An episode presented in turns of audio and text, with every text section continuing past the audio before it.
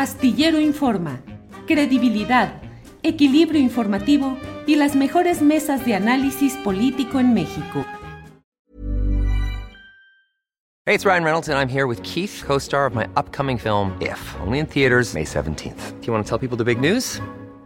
All right, I'll do it. Sign up now and you'll get unlimited for $15 a month in six months of Paramount Plus Essential Plan on us. Mintmobile.com slash switch. Upfront payment of $45 equivalent to $15 per month. Unlimited over 40 gigabytes per month. Face lower speeds. Videos at 480p. Active Mint customers by 531.24 get six months of Paramount Plus Essential Plan. Auto renews after six months. Offer ends May 31st, 2024. Separate Paramount Plus registration required. Terms and conditions apply if rated PG. Millions of people have lost weight with personalized plans from Noom. Like Evan, who can't stand salads and still lost 50 pounds. Salads generally for most people are the easy button, right? For me, that wasn't an option. I never really was a salad guy. That's just not who I am. But Noom worked for me. Get your personalized plan today at Noom.com. Real Noom user compensated to provide their story. In four weeks, the typical Noom user can expect to lose one to two pounds per week. Individual results may vary.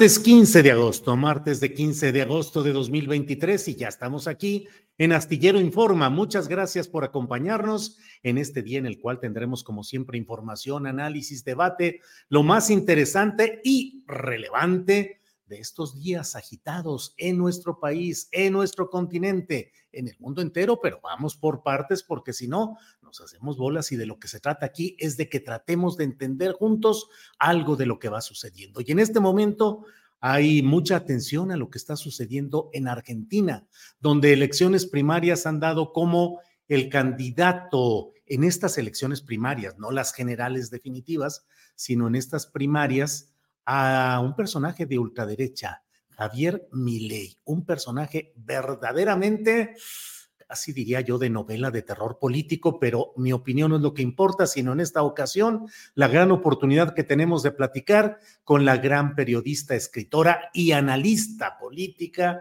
Olga Warnat, autora de Felipe el Oscuro, La Jefa y El Último Rey. Olga, buenas tardes. ¿Cómo estás, Julio? Querido, ¿cómo estás? Bien, bien, Olga, aquí viviendo nuestro propio proceso interno en México, agitado, complicado, contradictorio, pero viendo también lo que pasa por allá. Olga Warnat, que he leído los tweets que has puesto, tus comentarios, y te pido que nos ayudes compartiendo lo que piensas sobre lo que pasa en Argentina, Olga. Bueno, eh, es complicado. Bueno, la Argentina siempre es complicada de explicar, ¿no? Hacia afuera. Es siempre complicada de, que te entiendan, de que entiendan lo que pasa en mi país. Eh, yo estoy muy impactada, todavía estoy bajo impacto de lo que ha sucedido el domingo a la noche. No me esperaba, esperaba sí que iba a tener un importante caudal de votos, eh, porque el país está quebrado. Está, te lo digo sinceramente, Julio, el país está, estamos en el fondo, pero en el fondo de un pozo muy oscuro. No sé cómo vamos a salir porque con una inflación del 115%, un 45% de pobres, eh, el dólar ya está prácticamente llegando a los 800 pesos, todos los días sube. Eh, es decir, eh, estamos muy, pero muy mal. No, siempre estamos mal, pero esta vez estamos peor. Y a esto viene a sumarse Javier Milei, que gana. Es decir, como decimos los argentinos, gana por robo prácticamente, eh, no porque ha robado, sino porque 7 millones de argentinos, hubo bastante abstención, pero ganó en prácticamente toda la Argentina en las provincias pobres, en las zonas más pobres, derrotó al peronismo. El peronismo está en su peor lugar. Eh, derrotó a los dos partidos tradicionales, ¿no? A los dos grupos tradicionales políticos, un tipo que no viene de la política, un tipo que viene de ser comentarista y showman de la televisión. Este es el pasado de Javier Milei, que además es economista, pero un, un economista bastante cuyo pensamiento es un engendro. Yo nunca logré entender lo que él quiere hacer.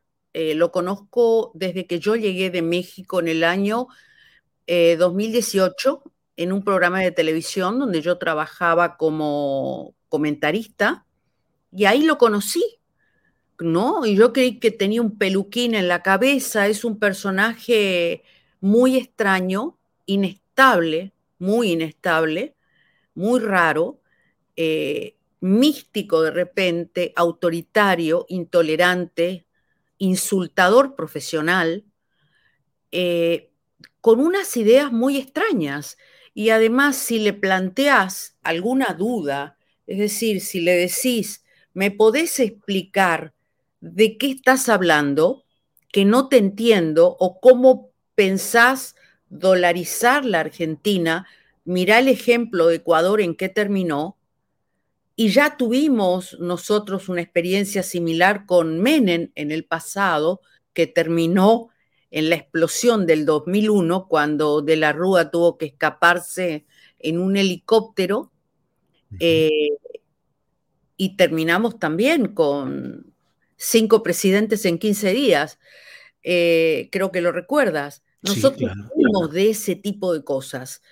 Y ahora aparece este tipo que plantea eso y cuando le preguntás, ¿me podés explicar?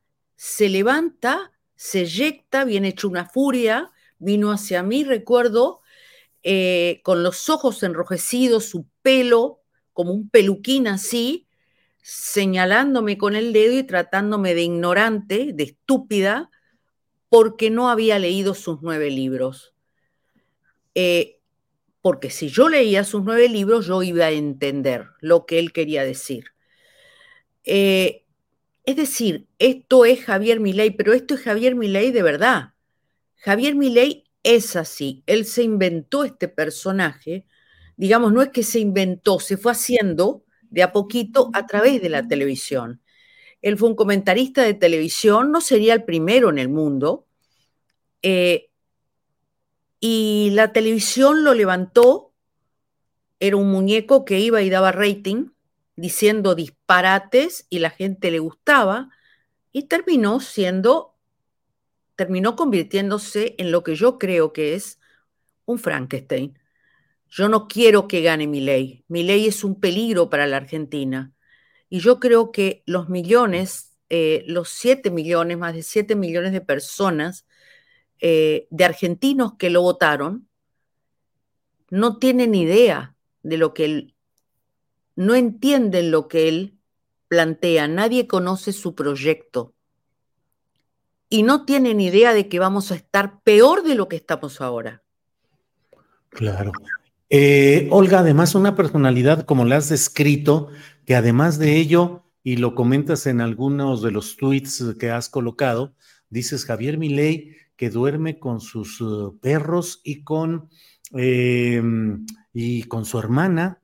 Eh, y por otra parte, está circulando ya un libro titulado El Loco del autor González, en el que se describe que es tanto el amor por un perro mastín que falleció, que eh, sí, que su hermana sería una especie de medium canino que establece comunicación entre el espíritu del perro muerto y el propio Milei, cosas de ese tipo, Olga. Sí, eh, esto no lo desmintió él. Eh, yo lo conozco al periodista que escribió ese libro. Eh, nunca lo desmintió Javier Milei. Al contrario, el cierre de campaña del domingo a la noche, él se lo dedica al jefe, agradece al jefe, el jefe es su hermana, que es la que le maneja la agenda, y es, él tiene una relación En algún momento muchos periodistas le preguntaron a él si él estaba enamorado de su hermana, porque circula también una historia así como de amor platónico con su hermana, porque viven juntos, con los cinco, los cinco perros, eh, unos mastines marrones, es un poco raro todo, todo es raro. Y aparte, la hermana ejerce como, se cree que la hermana es en realidad la medium, ¿no? Y lo que él le dedica es a sus cinco hijitos, que son sus perros, mis cinco hijitos de cuatro patas, que estaban en el búnker de la campaña, ahí estaban presentes, tienen incluso una silla donde los sienta, nadie puede sentarse en esas sillas vacías porque ahí se sientan el gabinete de perros a los que él consulta. Y Conan, Conan, que murió, el mastín que murió en el 2017, es quien, eh, con quien él habla y se comunica, y fue quien le dijo, a través de la medium, que es su hermana, eh, que él tenía que ser presidente. Eh, Cinco perros, Olga, que son clones del propio Conan. Que son clones del propio Conan porque él sufrió mucho cuando Conan se murió. Es decir, algunos eh, me cuestionaron porque yo conté esto. Bueno, pero quiere a los perros. Yo también tengo perros. Amo los animales, pero yo no duermo en la misma cama con mis animales, ni me comunico con mis perros muertos ni digo que mis perros muertos me, me, dan consejos desde el más allá, ¿no? Eh, también dice que habla con los muertos, filósofos extranjeros, eh, economistas austríacos, que se le presentan y se sientan a su lado y le hablan y le aconsejan. Entonces, este grado de inestabilidad, este grado no es normal. acá hay una cosa, yo digo, de psiquiátrico profundo. Mi ley es peligroso para la Argentina. Entonces, de ahí sale, voy a dinamitar el Banco Central, voy a dolarizar. Su enemigo es el Estado. Mm. Eh, él dice que van a disminuir una falacia absoluta, que vas a estar de acuerdo conmigo, que se parece mucho al tema de la pena de muerte, voy a, se va a disminuir el delito en la Argentina, eh, liberando la aportación de armas, despenalizando la aportación de armas. Entonces, cada ciudadano puede comprar una escopeta, un rifle, una ametralladora, una pistola 9 mm, milímetros y matar a quien lo agrede, porque eso está bien, porque es tu libertad. Él es un anarquista libertario de ultraderecha. Así se define. Va a eliminar, eh, la Argentina se caracterizó siempre, es un derecho de los argentinos, las universidades son públicas, como lo sabrás, es históricamente así muchos estudiantes mexicanos estudian en Argentina, las universidades son muy buenas, todos nos educamos en escuelas públicas, y hay hospitales públicos. Bueno, ahora no va a haber más, entonces él va a eliminar Ministerio de Desarrollo Social, Ministerio de Salud, eh, Ministerio de... Mm, políticas de Igualdad. De Políticas de Igualdad, Ministerio de la Mujer, Ministerio de eh, Medio Ambiente, porque él no cree en el cambio climático, él cree en lo que plantea Trump y lo que, plantearon, lo que planteó Bolsonaro, que el cambio climático es una gran mentira, que eso no existe.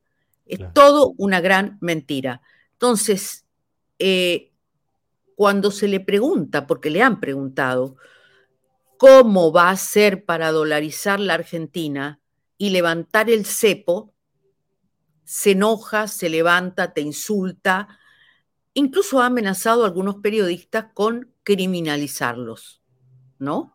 Claro. Eh, es decir, yo estoy muy, pero muy preocupada, muy triste, muy indignada y muy preocupada, porque también aquí, seamos honestos, eh, Julio, ¿es responsable mi ley yo no tengo nada contra la gente que lo votó. Hay gente que lo votó seguramente porque eh, están de acuerdo ideológicamente con él, son de ultraderecha, odian a los pobres, eh, odian a la, izquierda, son intolerantes. Será un sector mínimo, pero también hay un gran hartazgo, eh, cansancio, hay bronca, hay tristeza porque no se llega a fin de mes, porque hay un desempleo muy, una tasa de desempleo muy alta. En estos momentos justamente escuché las noticias que hay desabastecimiento. ¿Por qué? Porque no, las, no quieren entregar las mercaderías porque a qué precio entregas. Hay paros por todas partes, entonces la gente está harta, está hastiada porque nadie da soluciones pero la solución no es Javier Milei. Claro. Ahora, Olga, leí un tuit tuyo que dices, hace poco lo dije aquí, el fracaso de los gobiernos democráticos progresistas trae como consecuencia los Bukele, Trump y Milei. Sí. Por ahí va. Es el fracaso de los gobiernos democráticos progresistas. Yo creo que hay una parte de eso, sí. En el caso de mi país, eh, el gobierno de Alberto Fernández fracasó rotundamente. Alberto Fernández es un fantasma que circula por la Argentina al que nadie ve eh, y que en la situación que está en estos momentos el país, lamentablemente, está de viaje, ahora se va a China, no sé, no sé a qué. Eh, yo me pregunto cómo va a ser Alberto Fernández y su ministro de Economía, Sergio Massa, que terminó tercero porque es candidato a, era es candidato a presidente, ¿cómo va a ser, cómo van a ser para gobernar la Argentina de aquí a diciembre? ¿No? Las elecciones generales son en octubre. Entonces, yo me pregunto si llega este tipo a gobernar lo que yo creo, y ojalá me equivoque, Julio, porque yo realmente no, no deseo volver a vivir lo que ya vivimos, pero lo vivimos tantas veces, esto va a durar muy poco, porque es inviable el plan, el plan o las cosas son inviables que dice Javier Milei. O sea, son inviables. Eh, entonces, la gente va a andar armada, eh, o sea, vamos a perder todos nuestros derechos. Eh, es decir, ¿qué va a pasar con la economía? Ahora dice que el Fondo Monetario se comunicó con él. Entonces él, le dijo al Fondo Monetario, claro, no con él, sino con su hermana, la medium, y vamos a andar bien con el Fondo Monetario. Otra vez el Fondo Monetario, el Fondo Monetario está acá y cada vez nos endeudamos más. Otro préstamo más le va a dar. Entonces, la Argentina va a ser viable conmigo, le dijo al Fondo Monetario a través de la medium de su hermana, ¿no? De Karina, el jefe. Sí. Eh, ¿Por qué? Porque yo voy a bajar el déficit fiscal, voy a bajar el poder del Estado al mínimo, porque él odia el Estado, porque él es un libertario. No tiene que existir el Estado ni el Banco Central. Curiosamente, el Banco Central es un ente autárquico que no depende del Estado. Entonces, ¿cómo va a dolarizar sin un banco central? Entonces, no, eh, eh, o sea, se confunde, es, y sería, eh, yo no quiero, o sea, lo digo abiertamente, o sea, yo no voy a hacer, digamos, ningún tipo de campaña en contra, pero a los que me preguntan, yo digo lo que pienso, yo soy una persona, me considero una persona, una periodista de, progresista, de una izquierda, como lo dije muchas veces en tu programa, eh, democrática, eh, moderna, pero que también atienda eh, las carencias básicas de la gente, que es lo que no ha pasado aquí en este último tiempo. Entonces, es muy terrible lo que está pasando en las zonas pobres. Y las zonas pobres han votado a mi ley. Las provincias pobres han votado a mi ley. Tierra del Fuego, que es la provincia más austral y que vive por los subsidios por la promoción industrial, para la promoción industrial. Mi ley a los cuatro vientos grita, siempre grita, que va a cortar los subsidios. Sin embargo, en esa provincia ganó mi ley. Eh, Olga, sí. Ganó, eh, y yo lo lamento tanto, tanto, porque por otra parte, eliminar el Ministerio de Cultura, eliminar el Ministerio de Educación, un país que ha tenido tantos escritores y tantos personajes prestigiosos, eh, no hay nada mejor que la cultura, que el cine, que los libros. Eso no. Eh, porque creo que ni él ha leído. Olga, pues como siempre, muy agradecidos de tu tiempo, de tu amabilidad, de tu conocimiento y de tu punto de vista muy claro y definido sobre todo lo que se está viviendo allá. Estaremos en contacto porque, bueno, estas son las eh, elecciones primarias, las paso y vienen luego las elecciones generales.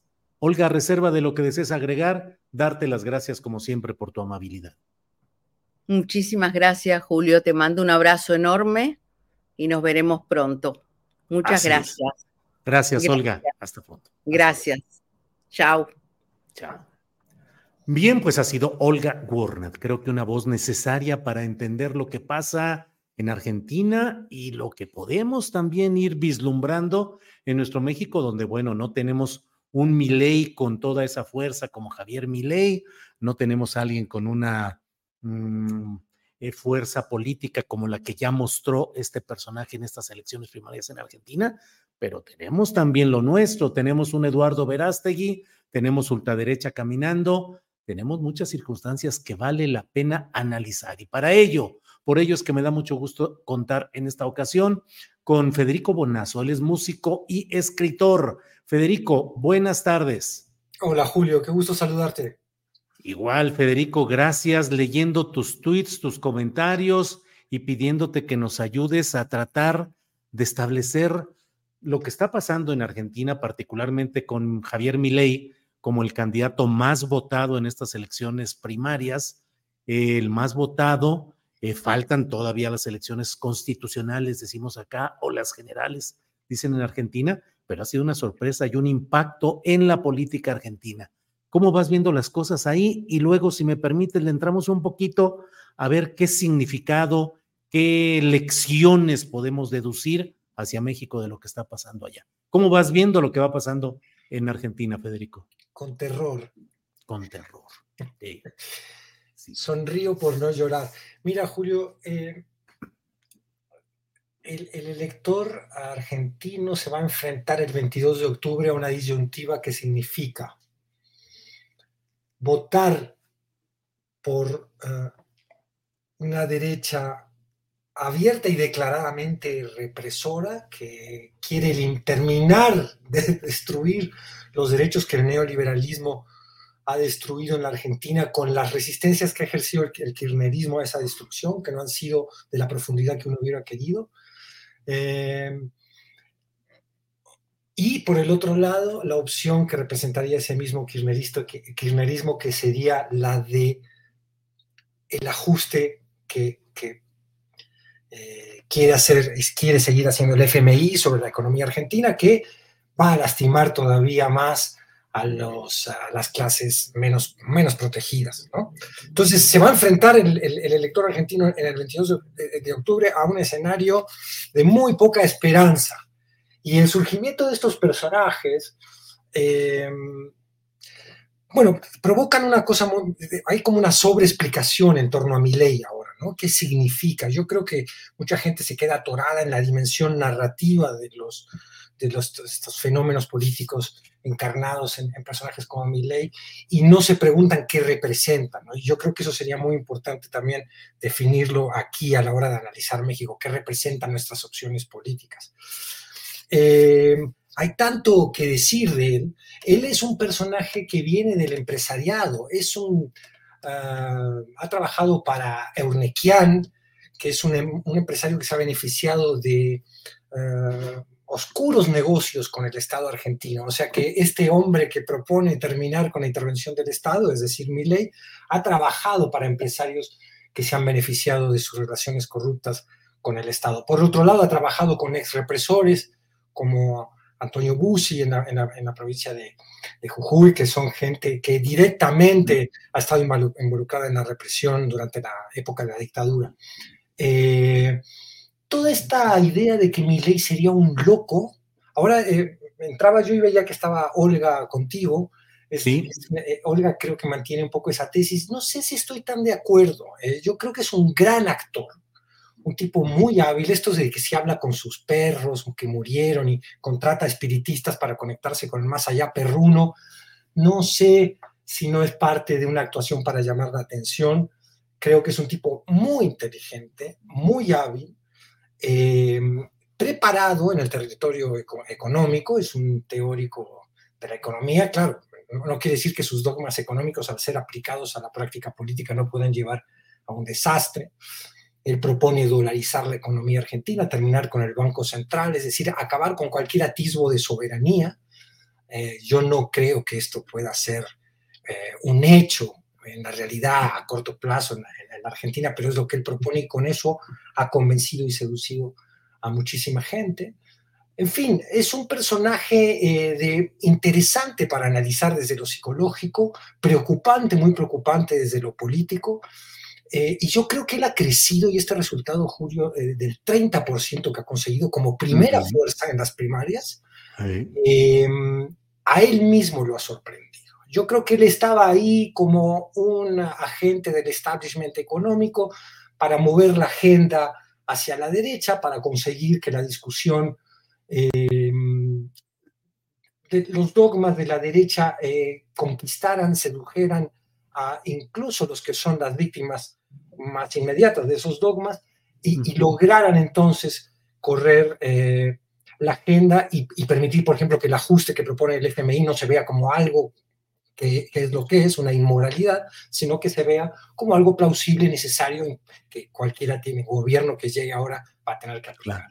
Ahora, Federico, leo también en uno de los tweets que colocaste, dices, cuando se defiende a las instituciones financieras a costa del salario y la jubilación de la clase trabajadora y de la clase media, pasa esto. Cuando la izquierda claudica, pasa esto. Los enfurecidos con el sistema votan a favor de los que van a agudizar su miseria. Videla sonríe. Videla, el general golpista argentino.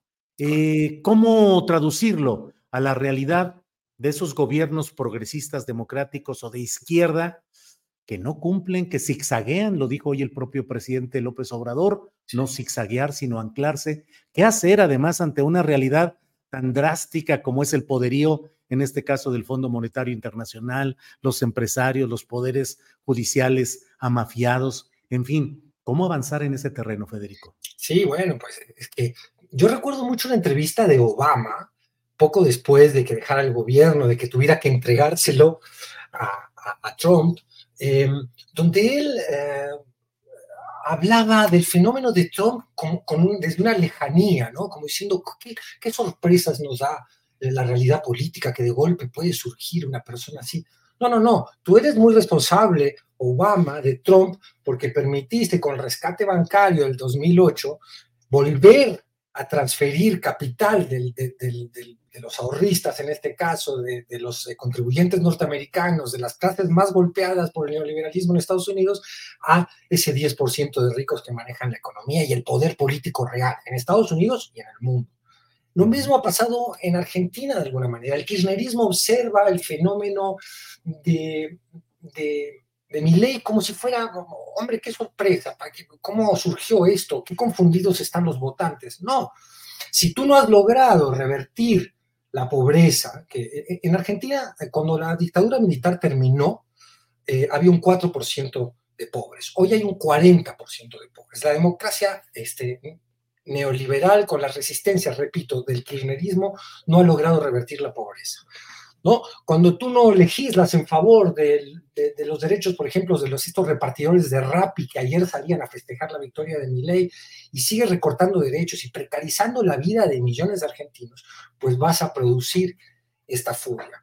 Cuando tú eh, haces, permites eh, que el modelo económico fundamental del país sea el del extractivismo, ¿no? Eh, la primarización de la economía, donde apuestas por el monocultivo, eh, sigues dándole trato preferencial a una oligarquía agroexportadora que es realmente la que tiene la riqueza en ese país, y en cambio ajustas a los jubilados, eh, permites que la inflación eh, siga golpe, permites la fuga de capitales, permites que, que, la inflación siga perjudicando el bolsillo, y, además devalúan, el, el gobierno kirchnerista devalúa, claro, en sus intentos de aumentar las exportaciones, pero perjudicando a quién? A la clase trabajadora que ha tenido que, representar, a la que tenía que defender, el, peronismo histórico. Cuando pasa todo eso, surge Milley, surge Bullrich, porque además Bullrich es peligrosísima, se habla mucho de Milley, pero Patricia Bullrich, esta guerrillera conversa que tiene también un 27% de los votos y que es amiga de Milley y representan exactamente lo mismo en términos políticos y económicos, mucho cuidado con ella. Federico, que eso es parte de lo que tenemos que tener claro, no es solamente mi ley, la ultraderecha, sino que en términos generales la votación en estas eh, eh, primarias argentinas, pues fue en tres tercios, eh, con diferencias de, porcentajes, pero finalmente la derecha extrema con mi ley, Bullrich, que es centro derecha o derecha absoluta, son los que tienen los dos tercios de la votación y el peronismo eh, el kirchnerismo un tercio a la baja. Por ahí va, ¿no, Federico? Es correcto, porque además el, candidato Sergio Massa del peronismo, que viene de la derecha él. Ministro de Economía actualmente. Ministro de Economía. Eh, había un candidato, Grabois, que ligado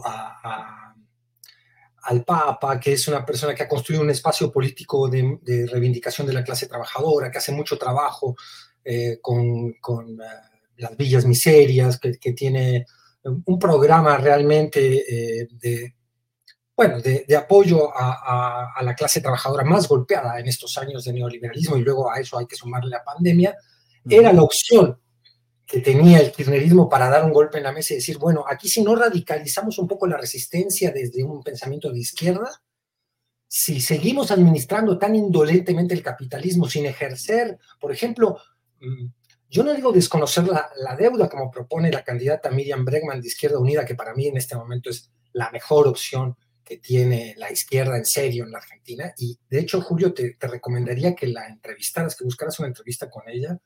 Yo podría intentar hacerte ahí, a ver si, porque es una persona muy, muy inteligente y que además este, tiene un análisis de la realidad política argentina muy fino en este momento. claro. Bueno, sí. Sí, ahora, eh, Federico, ¿qué lección, qué mensaje, qué significado en la política mexicana de lo que está pasando en Argentina? ¿Qué pensar de nuestra izquierda o progresismo llegado al poder con el presidente López Obrador? ¿Qué riesgos, qué alertas hay que tener? Y luego te pido de favor alguna reflexión sobre el caso específico de Eduardo Verástegui, que muy probablemente será candidato presidencial independiente apoyado por el clericalismo más conservador, por los segmentos más de derecha, por los grupos cristeros, por el boxismo español, obviamente, por el trompismo. En fin, por favor, Federico. Eh, la, primera pregunta es sobre eh, nuestra izquierda. ¿Qué aprender? Sí, ¿qué aprender? Sí. mira, eh, yo creo que hay muchas ah, características diferentes en la realidad política y económica de, México y de Argentina, que en este momento juegan a favor de un proyecto de izquierda como, como es la 4T, con todas, los, lo hemos dicho siempre, con todas las críticas pendientes y deudas que aún tiene con la población, pero indudablemente un proyecto de izquierda como es la 4T, sobre todo haciendo mucho énfasis en los derechos laborales. ¿no? La cercanía con Estados Unidos, a México, le da, aunque Estados Unidos pueda estar cercano a una nueva crisis y padezca de una inflación muy grande, sigue siendo un socio comercial que a México le permite, igual que las remesas, igual que, el turismo directo, eh, esa cercanía le permite otro tipo de economía. Aquí no hay un déficit de divisas como hay en la Argentina. Eh, por suerte, eh, estamos viendo que todas esas políticas y el bienestar de la economía, economía, mexicana juegan a favor de lo que podría, ojalá en el deseo de todos, ser la consolidación de un proyecto de izquierda que no va a durar solo un sexenio, que no va a tener que entregar el poder político tras seis años, sino que ojalá sea así, muy probablemente tenga otros seis años para consolidar un programa de izquierda inteligente donde el presidente ha sido muy hábil en no pelearse con los empresarios, ha sido muy hábil en entender las reglas de los otros poderes con los que tiene que convivir y ha logrado consolidar de manera pacífica eh, un intento de transformación que a algunos nos podrá parecer débil, eh, pero si vemos algunas cosas que se han logrado en este sexenio, podríamos decir que jamás soñamos con verlas. ¿no? Entonces, bueno, eh, la política de salarios mínimos ha favorecido el poder adquisitivo de la clase trabajadora en México, en el mercado interno. Ya hay no solo ilusiones de que esto sea así, sino datos bastante buenos, como el último informe del Coneval, eh, que hablan de una reducción de la pobreza laboral importante en México. En fin, hay muchas diferencias con Argentina, ¿no? Y esto juega a favor de que esta izquierda mexicana, con sus características, pueda resistir e intentar profundizar la transformación. Em, pero, por supuesto, que está la amenaza, y ahí vamos a lo de Verástegui. Yo, yo creo que la oposición en México había escogido el camino Milei, por llamarlo de alguna manera, el camino Vox.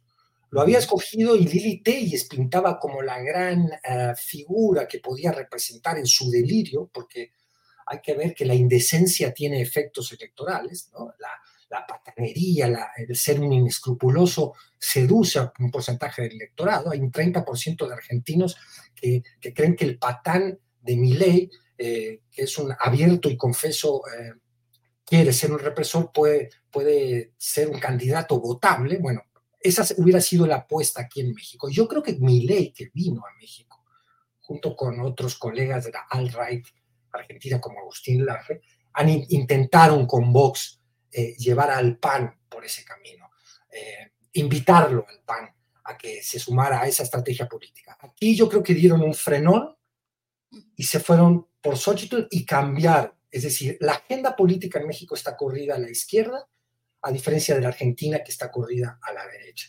Entonces, Xochitl viene como alguien populachero a la que hemos visto decir algo interesante, desafiar por primera vez el dogma de, todos ellos de la meritocracia, diciendo que no puede haber meritocracia sin piso parejo. Ese es un discurso, un cambio de discurso interesante, destinado yo creo a conquistar a los electores que aún no decían su voto entre la 4T y ella la 24. Ahora, Verástegui puede ser ese sí, eh, el candidato que no va a lograrlo en el 24, pero sí puede instalarse eh, como en, con cierto protagonismo en la arena política mexicana, que sí va a representar el ideario más, más bruto, más directo. Cuando digo bruto, no, no quiero burlarme de los que lo siguen y de los que piensan que puede ser una opción, me refiero a, a un pensamiento muy elemental, muy, eh, muy dogmático, muy religioso, ¿no? que, que sin duda es peligroso, a mi modo de ver, y podríamos explicar por qué.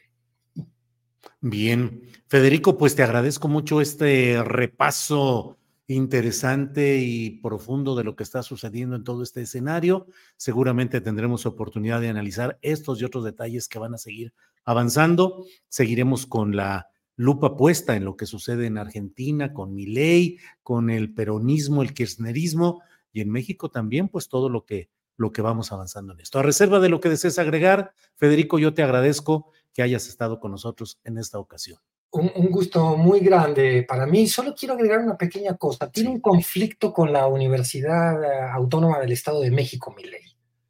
Que es interesante mencionarlo. Hoy una, una persona en Twitter, eh, Susana, eh, por aquí tenía apuntado el nombre, se me escapa ahora el nombre de ella, me, me habla de un plagio que hace mi ley en su libro, mm. Pandemonics. Aquí está Susana Bianconi. Milei tiene un libro que se llama Pandemonics, donde es evidente, hay que hablar de presunto plagio, tú lo sabes, Julio, para... Pero es evidente cuando tú comparas los textos que ha hecho un plagio al físico mexicano Salvador Uribarri, de la Universidad Autónoma del Estado de México, ¿eh? lo que podría haber causado un patrimonio, un daño al patrimonio de la universidad. Ya este hombre tiene conflictos incluso con México. Un detallito de color para seguir este, caracterizando al personaje. Ya vi eh, el tuit que puso, dijo, te mando las dos primeras hojas y la última. Lo vamos a revisar, vamos a ver qué hay. Federico, muchas gracias por esta ocasión y seguiremos platicando. Hasta luego, Federico. Un gran abrazo. Hasta luego. Bien, es la una de la tarde con 39 minutos, una de la tarde con 39 minutos. Y bueno, vamos a nuestra siguiente sección, que es eh, los martes, como hoy, que se platica con Carolina Rocha. Adelante.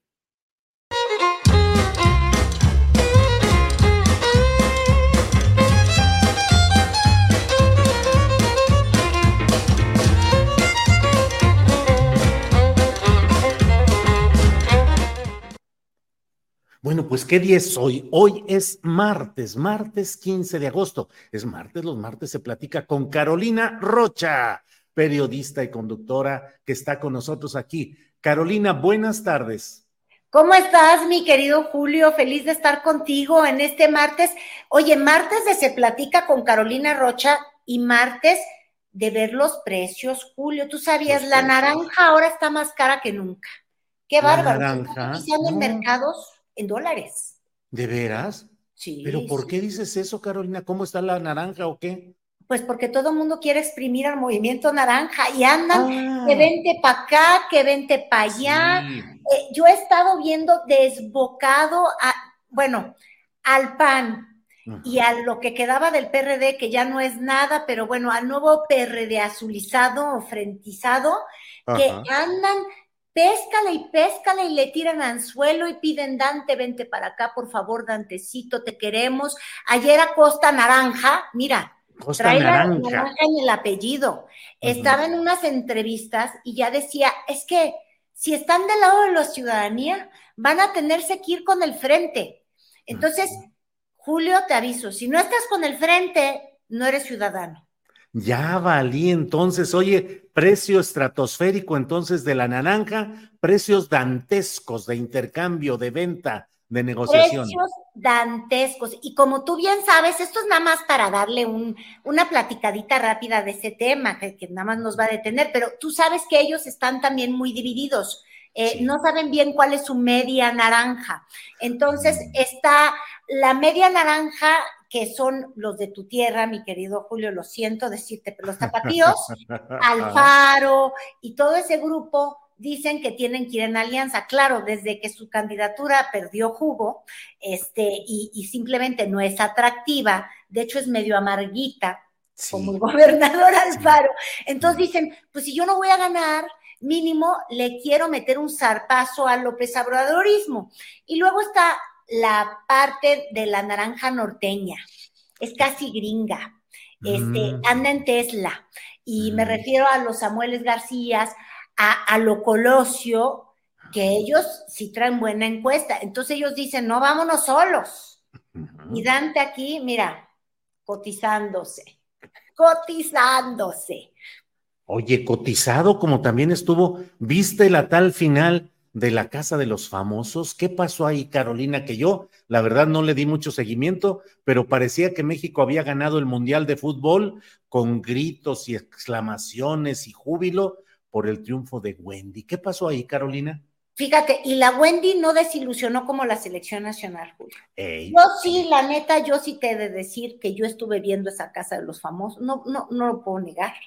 Este, pero uno, uno no anda exhibiendo así nada más de agrapas los pecados que comete, pero pues yo, soy muy ciudadana, mi querido Julio, y yo estaba adicta al programa que tuvo de todo, pero sobre todo tuvo a Wendy Guevara, que se lleva cuatro millones de pesos, Julio, pero además 18 millones de votos del público, aunque unos se repetían, fíjate, pero una vez que los candidatos de todos los colores escucharon 18 millones de votos, bueno, ¿qué es lo que hace uno? Se arrima al árbol que da sombra, al árbol que da cariño, pero la Wendy no tiene tantas ramas para que todos se me cuelguen de ella. Entonces, Morena fue el primero que salió a decir, Wendy, mi hermana, este, Wendy Carona, este, ya eres ganadora y en la agenda de la izquierda de Morena, pues hacía sentido, porque Wendy tiene no nada más una enorme simpatía y gracia, Julio,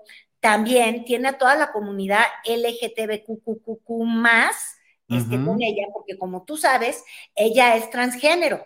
Entonces, pues Morena dijo de aquí soy.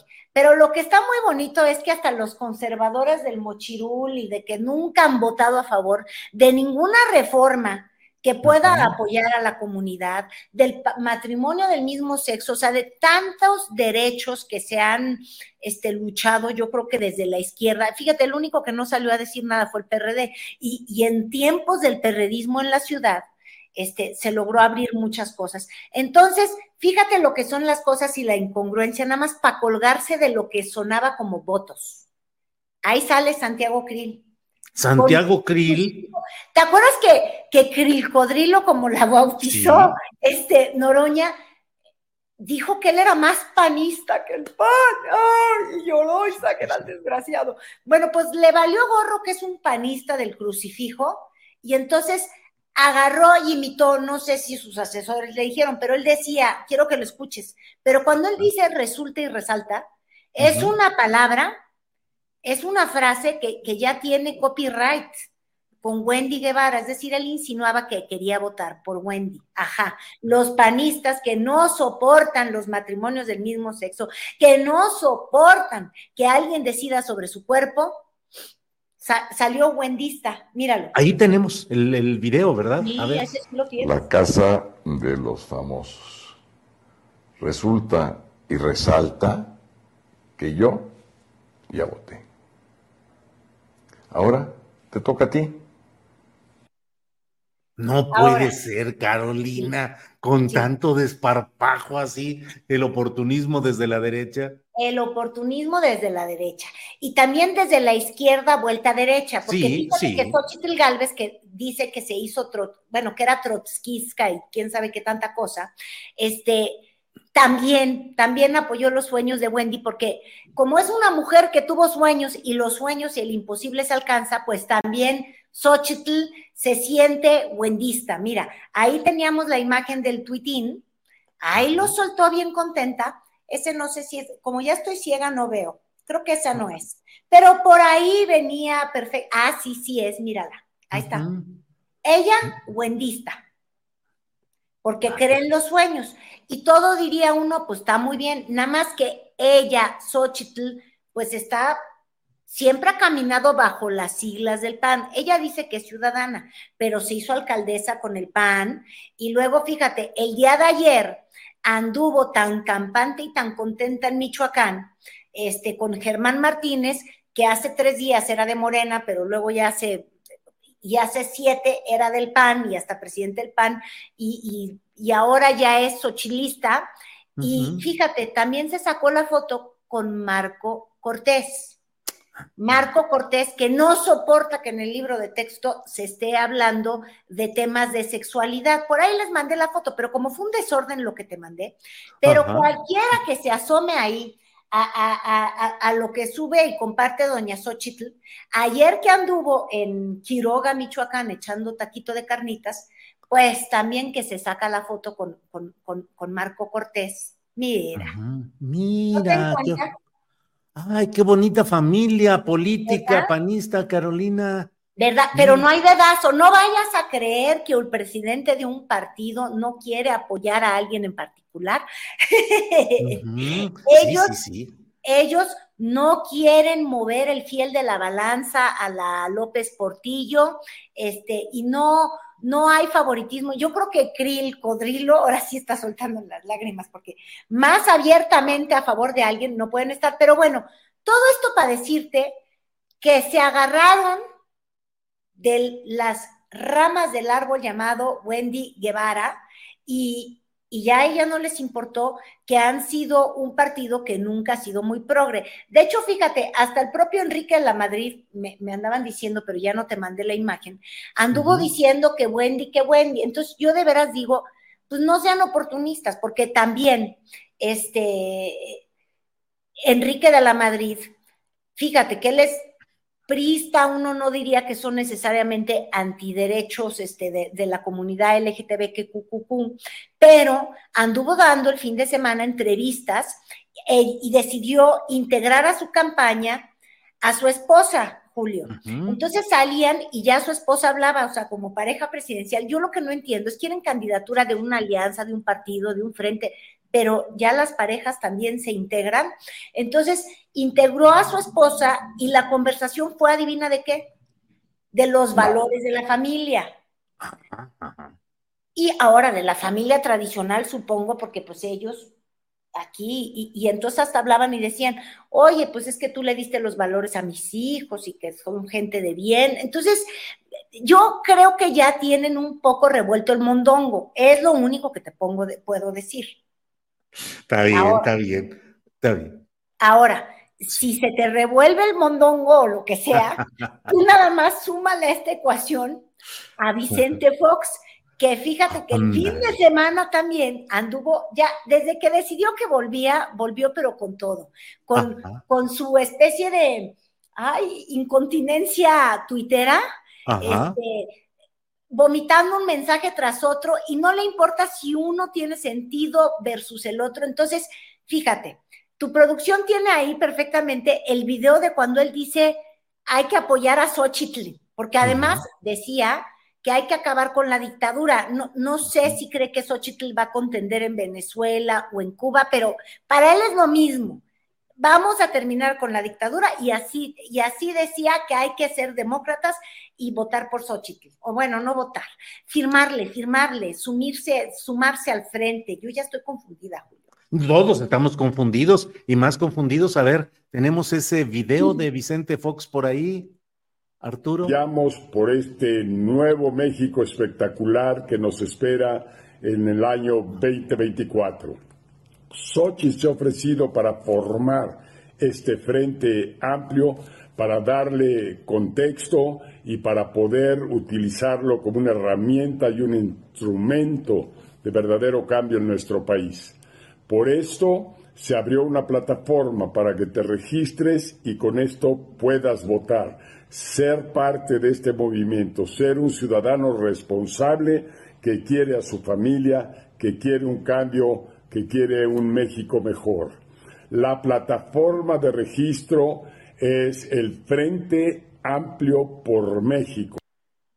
Bueno, ya, ya se siguió, pero te digo, se puso a decir de que la democracia y demás, eh, digo, nada más partiendo de la base que Fox no necesariamente, según lo que puso un día en un dictamen el trife, en una elección, pues como que demócrata no es, ¿no, Julio? Pues no, pues imagínate, fue el que echó para afuera al PRI y luego el que le puso la alfombra roja para el regreso del propio PRI eh, con Enrique Peña Nieto y con los golpes que él mismo le dio a su propio partido, eh, no, no apoyando a Josefina Vázquez Mota en su momento, tampoco a Felipe Calderón, lo apoyó porque no le quedaba de otra, pero le tenía un desprecio absoluto a Felipe Calderón Hinojosa, un personaje eh, caracterizado por la corrupción familiar, por la frivolidad y por la vacuidad intelectual y ese, esa veleidad permanente. Saltimbanqui, les dicen algunos, Carolina. Ay, sí, o mercuriales, o sea, se, se amoldan al frasco que les pongas.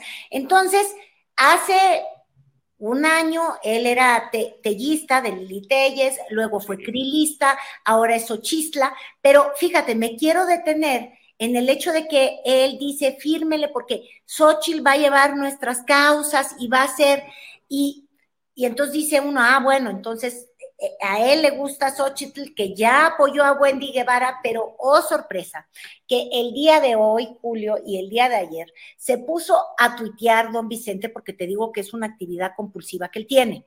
Y entonces empezó a compartir videos que decían que qué asco la gente que había apoyado a, Televisa con este programa y había votado tanto y se había animado tanto con, con, Wendy, este, y que eran unos ineptos horribles, que poco educados, que qué asco, que habría que estar con el frente. Pero entonces fíjate tú, ese video que ahí ya no vamos a sacar es la zona rosa estallando en dicha por Wendy Guevara. Entonces, yo es lo que digo, Vicente Fox o no entiende o no se le da, no, no sé. Eh, Este es el problema de las grandes incongruencias. Entonces, que estaban con Wendy, pero no siempre no, porque eso no hay nada más lejos de la educación y de la cultura. Es decir, es pro familia. Y en el video que vimos justo antes, es pro familia. Y luego, este no lo podemos compartir por, pues porque está, la verdad, ya es una cosa terrible, pero, y se me olvidó mandártelo. Pero también andaba dando RT a la gente que está furiosa de que este, se quiera eh, educar a los niños en sexualidad, porque yo creo que creen que es muy peligroso y porque son muy, muy, muy persinados. Entonces, este, tú no te sorprendas si mañana alguien le avisa que quizás su visión este, no, no es necesariamente la del Frente Amplio y va a tener que brincarse este, con Verástegui, Julio. No sé. Ah, pues no te oigo.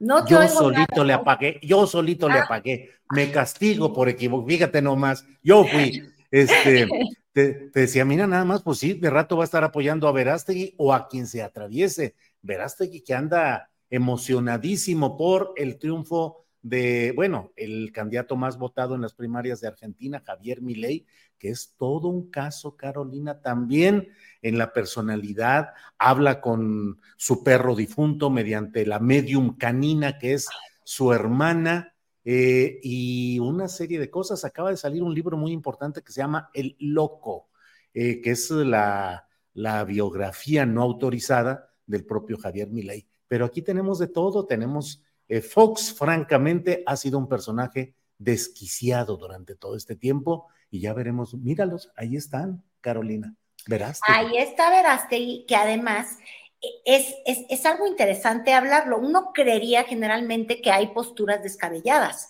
pero hace siete meses, Milei, este personaje que Verástegui compartió el día de ayer en sus redes sociales emocionado, porque es eh, eh, son estas posturas ultraconservadoras muy pro, pro familia, antiaborto, este contra la diversidad sexual. En contra de la diversidad sexual, este, de alguna manera procatólicos, ¿no? A morir. Entonces yo te mandaba estos frises, ya volvió a subir en sus redes el día de ayer, porque dice que quizás sí podría hacernos el favor a los mexicanos del sueño americano en un México, mira, además lo pone en inglés, no sé bien por qué. Es que como es trumpista y Trump lo apoya, ella es súper bilingüe, de hecho no le gusta un...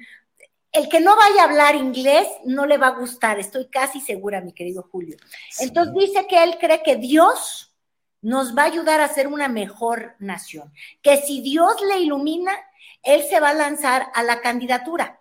Y había puesto antes un, una especie como de video en el que decía que él, mira, que no perviertan a nuestros niños.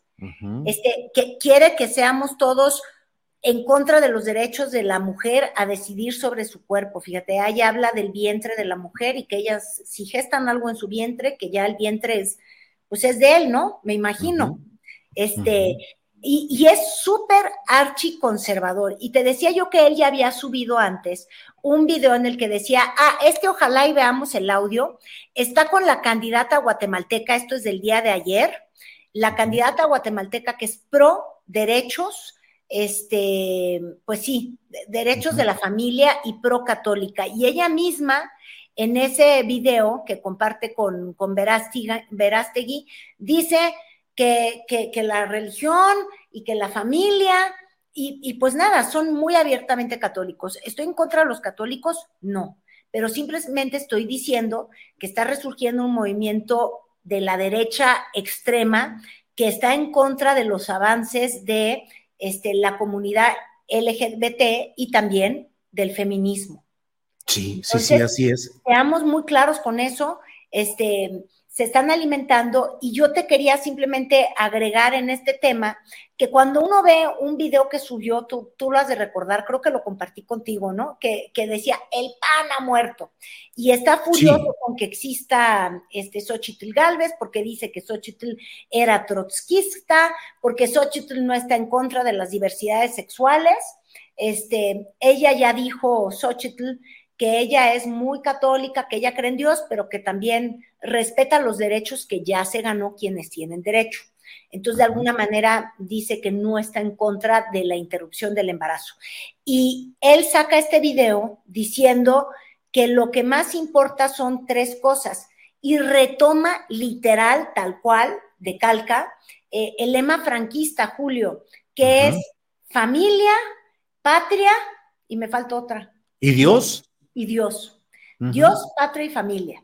Y lo retoma tal cual. Porque luego este, el, partido Chihuahua, que es el que lo está, bueno, republicano de Chihuahua, creo que se llama, ¿no? Nacional, pero tiene ya su registro en Chihuahua, registro Tiene su registro en, Chihuahua, dicen que lo quieren postular, que lo quieren impulsar y, y, niegan que son completamente fascistas. O sea, el, el, franquismo se inspira en el fascismo y también son los mismos lemas, son los mismos tres principios. Entonces, no es que uno esté acusando, es que uno simplemente hace deducciones, así. Patria, Dios y familia, Carolina. Patria, Dios y familia. Es decir, no es que uno esté inventando, uno está diciendo esto, y en los libros de historia, cuando uno ve qué es lo que promovía Franco, es eso, y qué es lo que este, promovía Mussolini, es eso, y ya, o sea, ahí está. Pues Carolina, Carolina, como siempre le hemos dado la vuelta a todo este poliedro tan especial de las elecciones, los candidatos, las votaciones, ya hasta las votaciones de Wendy analizamos, así es que ahí estamos ya dándole vuelta a todo esto, Carolina. A reserva de lo que desees agregar, como siempre, agradecidos de poder platicar contigo, Carolina. No, hombre, gracias a ti, Julio. Y nada más decir que las próximas semanas nos va a tener bien ocupado esta especie de enfrentamiento que ya tenemos muy abierto de Morena diciendo que, que Xochitl Galvez traficó influencias, es decir, se dio contratos a empresas propias cuando era alcaldesa y que hubo un franco conflicto de interés. Y ya tuvimos el día de ayer la respuesta de Xochitl Galvez, que dice, ah, no, bueno, pero es que tú eres corrupto porque en la línea del metro. Y simplemente dice, pero yo di permisos que eran legales, sin abordar de frente el tema, el, de la acusación, el de tráfico de influencia y conflicto de interés. Es decir, que no se caigan los edificios que construyeron, que qué bueno, obviamente estamos muy contentos, y que esos permisos cumplieran con reglamentos, no quita el hecho de que después le hayan dado contratos. Yo creo que es una acusación que ella va a tener que responder en los próximos días y vamos a estar pendientes de ello porque finalmente, este, pues parece que hacia allá, en vez de que sean los procesos internos los que nos estén ocupando, Julio, o las pre-campañas, ya estamos eh, de frente como si ya hubieran candidatos definidos, ¿eh? Así es. Carolina, pues estamos atentos para la próxima, el próximo martes en que seguiremos platicando con Carolina Rocha por esta ocasión, muchas gracias, Caro, y seguimos en contacto. Gracias, Julio. Hasta luego.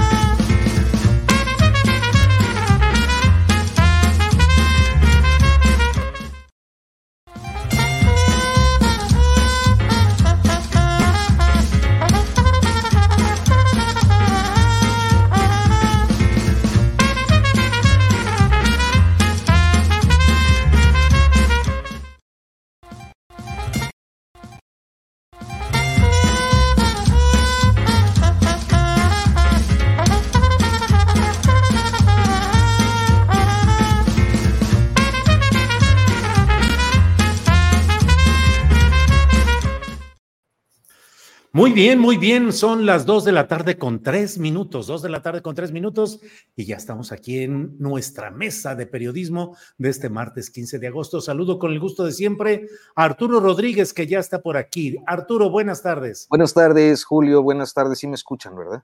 Sí, te escuchamos muy bien, Arturo. Gracias. Como siempre, un gusto saludarles, eh, Julio, Arnoldo, Temoris. Igual. Arturo, Temoris Greco, buenas tardes. Está tu micrófono. Eh, Listo, Temoris, buenas tardes. Hola, hola, hola, hola, hola, Julio, Arturo, Arturo, Arnoldo, ¿qué tal? Gracias, Arnoldo Cuellar. Arnoldo, buenas tardes. ¿Qué tal, compañeros de los martes y al auditorio? Buenas tardes. Bueno, pues ya estamos aquí puestos con los uh, principales acontecimientos políticos de este día.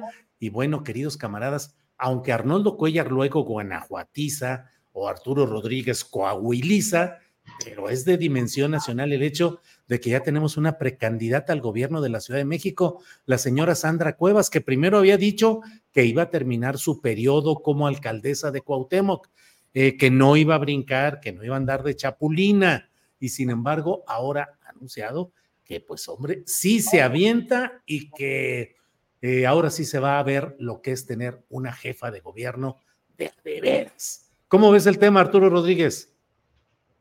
Pues Julio, yo creo que es eh, parte de, un movimiento que aprovecha las ausencias de eh, perfiles eh, suficientes para participar en la Ciudad de México, es que es, un poco peculiar lo que ha venido sucediendo en los últimos meses, porque primero, bueno, pues pareciera que no les da para mucho en la parte de Morena, para mucho de dónde escoger, o sea, pues está Clara Brugada, que es la que podría estar un poco más aventajada, está Ariadna Montiel, Rosa Isela eh, Rodríguez, que se bajó de la, de la contienda, y digamos que pues la posibilidad de que por ahí entrara de comodín Ricardo Monreal, ¿no? Que es lo que ahí como preocupados en el lado oficial, oficialista. Y por el otro lado, por el lado de la coalición, eh, de PRI-PAN-PRD, creo que iban muy encaminados eh, con la posibilidad de que fuera Xochitl Galvez. Y de repente, pues Xochitl dio el brinco a, esta, a este frente amplio que, que han construido para buscar la presidencial. Y pareciera que quedaron un poco las oposiciones en la orfandad cuando pareciera que también han tenido un avance significativo en la, en la Ciudad de México. Y entonces, esa, esa, ese vacío que les deja Xochitl Galvez, pues abre las posibilidades para los actuales jefes de gobierno que son de, de oposición a, a eh, pues eh, local y nacional. Este, y, y, entonces surgen personalidades como Sandra Cuevas o como Adrián Rubalcaba, que ya tiene tapizada la Ciudad de México de, de espectaculares, ¿no? Eh, de estas revistas que simulan hacer periodismo con candidatos en sus portadas, que es la, práctica frecuente de todos los políticos de todos los partidos, eh, revistas, no sé, líderes o, alcaldes de México o, cualquiera que sea la marca, este, y pues dejan ahí eh, o tratan de llenar ese vacío y de aventajarse. Sandra Cuevas pues ha sido muy polémica desde el principio.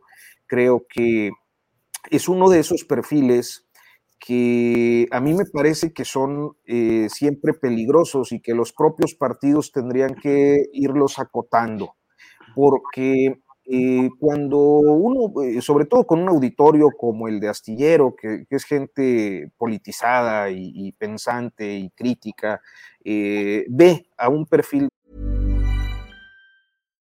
Millions of people have lost weight with personalized plans from Noom, like Evan, who can't stand salads and still lost 50 pounds. Salads, generally, for most people, are the easy button, right? For me, that wasn't an option. I never really was a salad guy. That's just not who I am. But Noom worked for me. Get your personalized plan today at Noom.com. Real Noom user compensated to provide their story. In four weeks, the typical Noom user can expect to lose one to two pounds per week. Individual results may vary. Hiring for your small business? If you're not looking for professionals on LinkedIn, you're looking in the wrong place. That's like looking for your car keys in a fish tank. LinkedIn helps you hire professionals you can't find anywhere else, even those who aren't actively searching for a new job but might be open to the perfect role. In a given month, over 70% of LinkedIn users don't even visit other leading job sites. So start looking in the right place. With LinkedIn, you can hire professionals like a professional. Post your free job on linkedin.com slash people today. esta naturaleza seguramente tiene una opinión pues eh, negativa. Pero eh, el problema es que a veces los electorados, y lo acabamos de ver con el caso argentino, suelen ceder ante un fenómeno eh, este, que, fenómeno personal, fenómeno de carisma, que le simpatiza a, a un eh, o a costa del raciocinio y, del deber ser en la política. Entonces, yo creo que eh, Sandra encaja precisamente en ese, en ese esquema y, ojalá que perfiles de ese tipo eh, no avanzaran, porque luego las derechas y también las izquierdas suelen construir candidatos y fenómenos que son peligrosísimos este, tanto por su ignorancia, su terquedad, su autoritarismo, eh, y, bueno, pues por todo lo que eh, representa que, perfiles tan eh, pues mal sopesados, tan mal formados lleguen al poder. Arturo, gracias. Em, Temoris Greco, primero que nada, gracias por haber estado ayer sustituyendo al de la voz ronca, ya no tanto, que andaba más malito de la garganta. Ya, ya, ya te escuchas mejor. Sí, sí, afortunadamente pude descansar. Gracias por la cobertura de ayer, Temoris. Y Temoris, ¿cómo ves este escenario de las elecciones en la Ciudad de México? Estamos muy metidos en lo nacional, pero en lo de la Ciudad de México está movidito. Hasta la hija de Rosario Robles, Mariana Moguel Robles, ha dicho que también aspira a un cargo público. Ricardo Monreal, em, los panistas con Santiago Taboada, en fin, ¿cómo vas viendo ese escenario en el cual ahora aparece Sandra Cuevas como una aspirante a gobernar la Ciudad de México? Temoris. Es que la Ciudad de México se volvió un ámbito de posibilidades que no era. O sea, eh, durante, durante, mucho tiempo eh, eh, había pocos espacios en Ciudad de México que podían ser ocupados por la oposición. Normalmente eran las, los, lo, que se llama izquierda, aglutinado antes alrededor del PRD y luego, luego en Morena. Eh, en, 2018, pues Morena se fortaleció muchísimo en Ciudad de México y, y, parecía muy difícil, o sea, salvo, por ejemplo, el, el, feudo de este señor asociado con grupos criminales, que es Adrián Rubalcaba en Coajimalpa, o, eh, o la Juárez, pues parecía que había poco, poco para, para eh, gente fuera de la 4T para que pudiera aspirar. Pero el 2021 dio un batacazo y es un batacazo que no queda claro que vaya, que haya sido corregido. en 2021 Morena hizo lo que no había pasado desde 1997, que es, o sea, perdió, hubo tres elecciones en ese momento eh, para legisladores federales, para, eh, para alcaldías y para el Congreso local. Y de tres, Morena perdió en votos totales dos. Ganó, ganó una, pero, pero, pero perdió dos. En, en exactamente en lo que es en votos local, eh, en, en, voto válido total por la, por la ciudad. Por la distribución territorial de los votos logró conservar el control del Congreso, lo cual ha sido vital para darle gobernabilidad al gobierno de, de, Claudia Sheinbaum, aunque perdió pues también la, la, mayoría de las alcaldías. Y uno hubiera pensado que, eh, habrían aprendido de, eso, porque gran parte del problema fue el castigo, el castigo de, sectores que normalmente han simpatizado con la izquierda, que por mucho tiempo votaron por la izquierda, que en 2018 votaron por Andrés Manuel pero que se sintieron agraviados innecesaria y abusivamente por el presidente. Sectores eh, eh, de, de, las, mujeres, sectores de la gente preocupada por, el medio ambiente, por los derechos humanos y que de pronto pareció encontrar el presidente no la persona por la que habían votado, sino como si hubiera estado Anaya ahí. Entonces, el, el, discurso, el discurso de agresividad innecesaria contra esos sectores, porque no tiene un sentido político, no es no, no, no, no, no tiene una explicación el por qué el presidente continúa con este discurso apaleando a sus propios simpatizantes.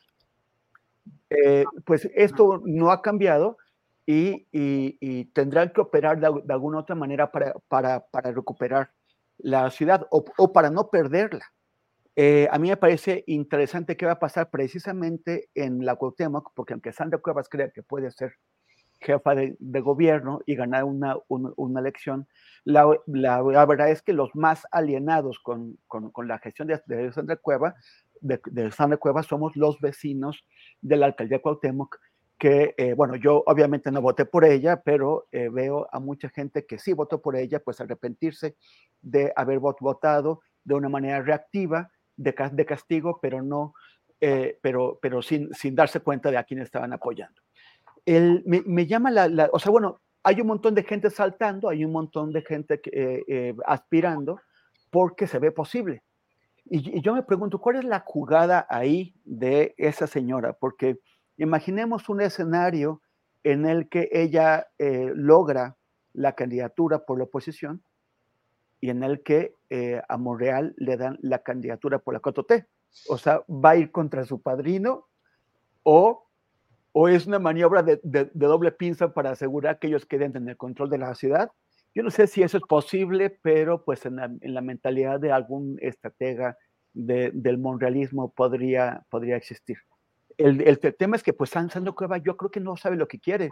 Cuando lo primero que hizo cuando fue electa alcaldesa fue eh, ponerse una enorme alfombra, roja, o sea, se siente que, o sea, pensó que había ganado un Oscar en Hollywood, no, no, no, no la alcaldía Cuauhtémoc. Y, y, y, están con todos estos disfraces que se pone, todos muy costosos. El periódico Reforma ayer y hoy ha sacado el costo de, de, estas vestimentas, de esas prendas y accesorios que se pone, que van muy por encima del nivel de vida.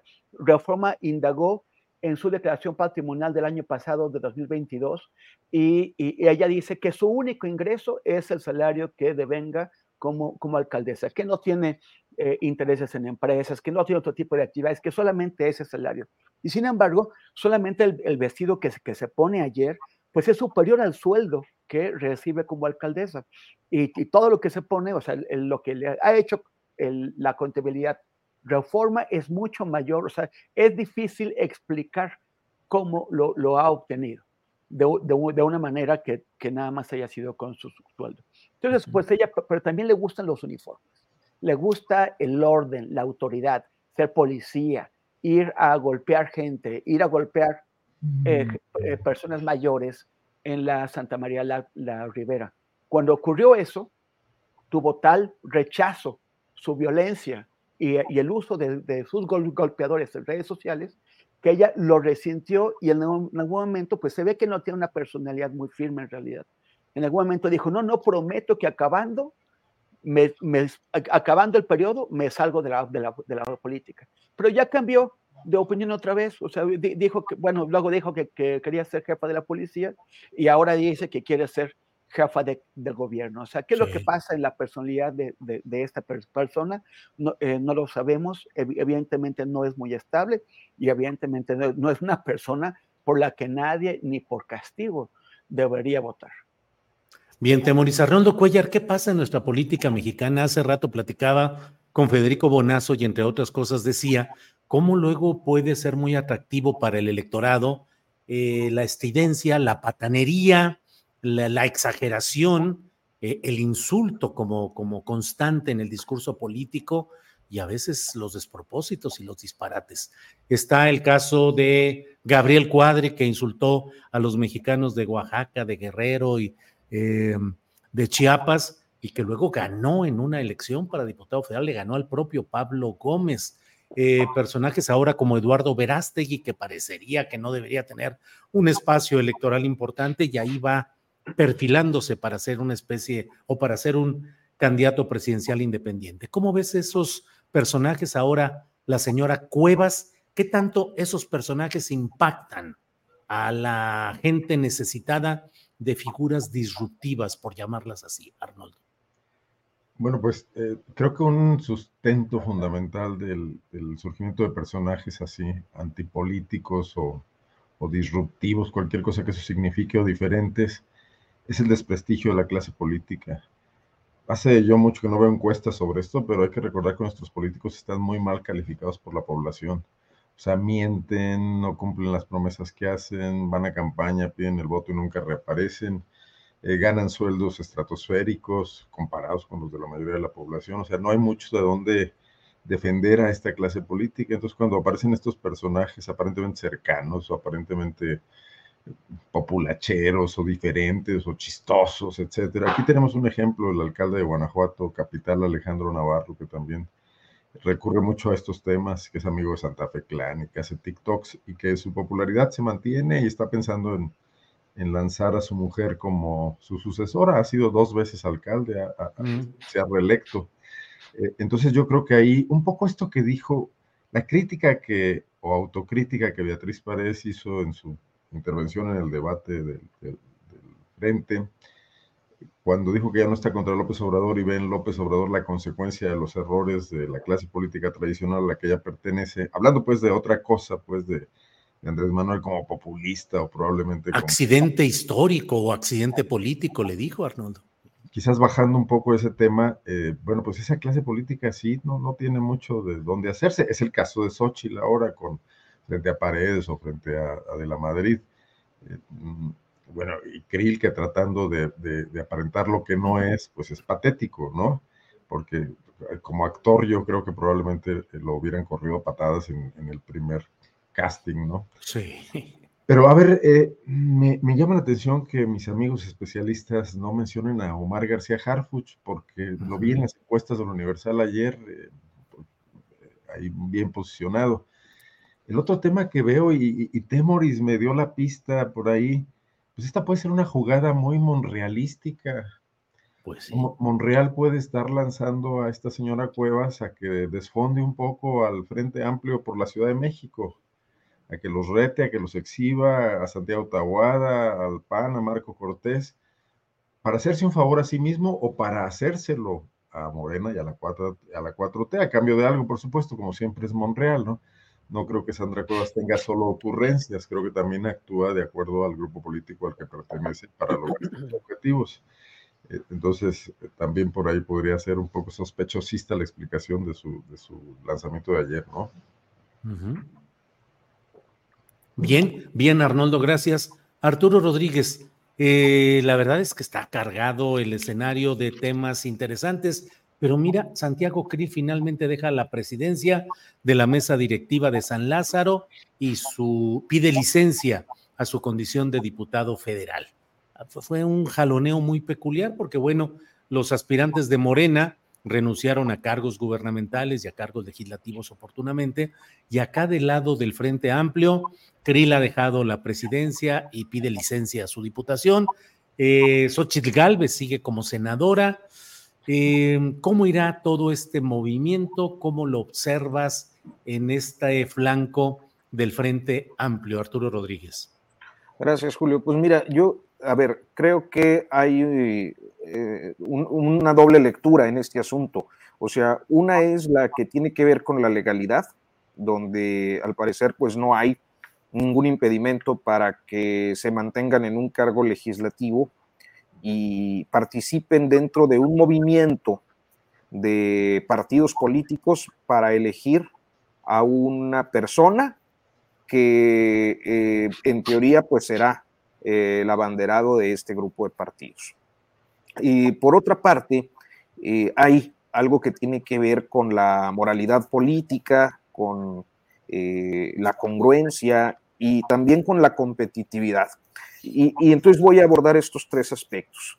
Eh, primero, eh, un tema de moralidad me parece que es, eh, pues claro que al buscar un nuevo cargo público y estar recorriendo el país, alguien que ostenta, por ejemplo, la presidencia de la mesa directiva de la Cámara de Diputados, pues no tendría tiempo para atender su responsabilidad, porque anda en una campaña, sea lo que sea. Entonces, aunque no se lo impida la ley, es eh, me parece que un, acto de inmoralidad política, eh, no cumplir con aquello para lo que el Estado eh, pues le entrega una remuneración.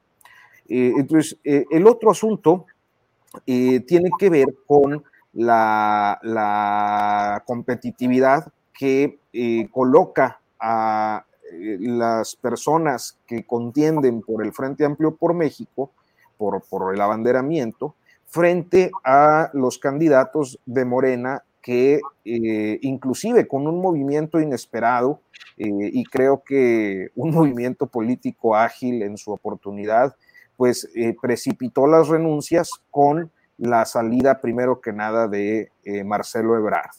¿no? Marcelo Ebrard forzó la, la dimisión del resto y de los que por la 4T buscan ser candidatos y eso de alguna manera pues también eh, te pone en una desventaja competitiva frente, y luego dije otra cosa, ¿no? Frente al, oficialismo, y dije otra cosa, no me acuerdo qué era, pero creo que esto es lo básico. O sea, eh, se ve mal, por un lado, es políticamente inmoral, y por otro lado, eh, pues te deja en una desventaja competitiva porque estás a dos meses de que los de enfrente te están diciendo no renunciaste. Eh, y, eso pues tiene naturalmente consecuencias. Eso es lo que pienso del movimiento. Ahora, este, creo que también es una jugada de, de Krill tratando eh, pues de decir presente, es que hoy todos están tratando de que se les vea. Krill está rezagadillo, creo que pareciera que todo el mundo estamos dando por hecho ya que, que es Xochitl, y y bueno, hasta esto de la casa de los famosos, ¿no? Eh, la paisana de, de, Arnoldo, por cierto. Ya también yo voy a guanajuatizar como él, que en el comentario anterior dejó también, no dejó este, de, abordar eh, Guanajuato, pero este, oye, los posts que vimos en, en las últimas 24, 48 horas, eh, relacionados todos con Wendy, este, Todos somos Wendy ya es, la necesidad de verse, de salir, de que bajo cualquier, con cualquier pretexto poder eh, exponerse. Y creo que eh, eh, si bien no en lo de Wendy, que sí lo hizo, pero en este caso concreto de dejar la, diputación, de solicitar licencia, pues Krill está buscando eso, que se le vea un poco frente al, al pues a la proyección, digámoslo así, eh, que ha tenido Xochitl Galvez en estas semanas, porque él ya iba cincho en mayo, ¿no? Ya iba, parecía que como, como caballo de hacienda, este, y las cosas se le complicado.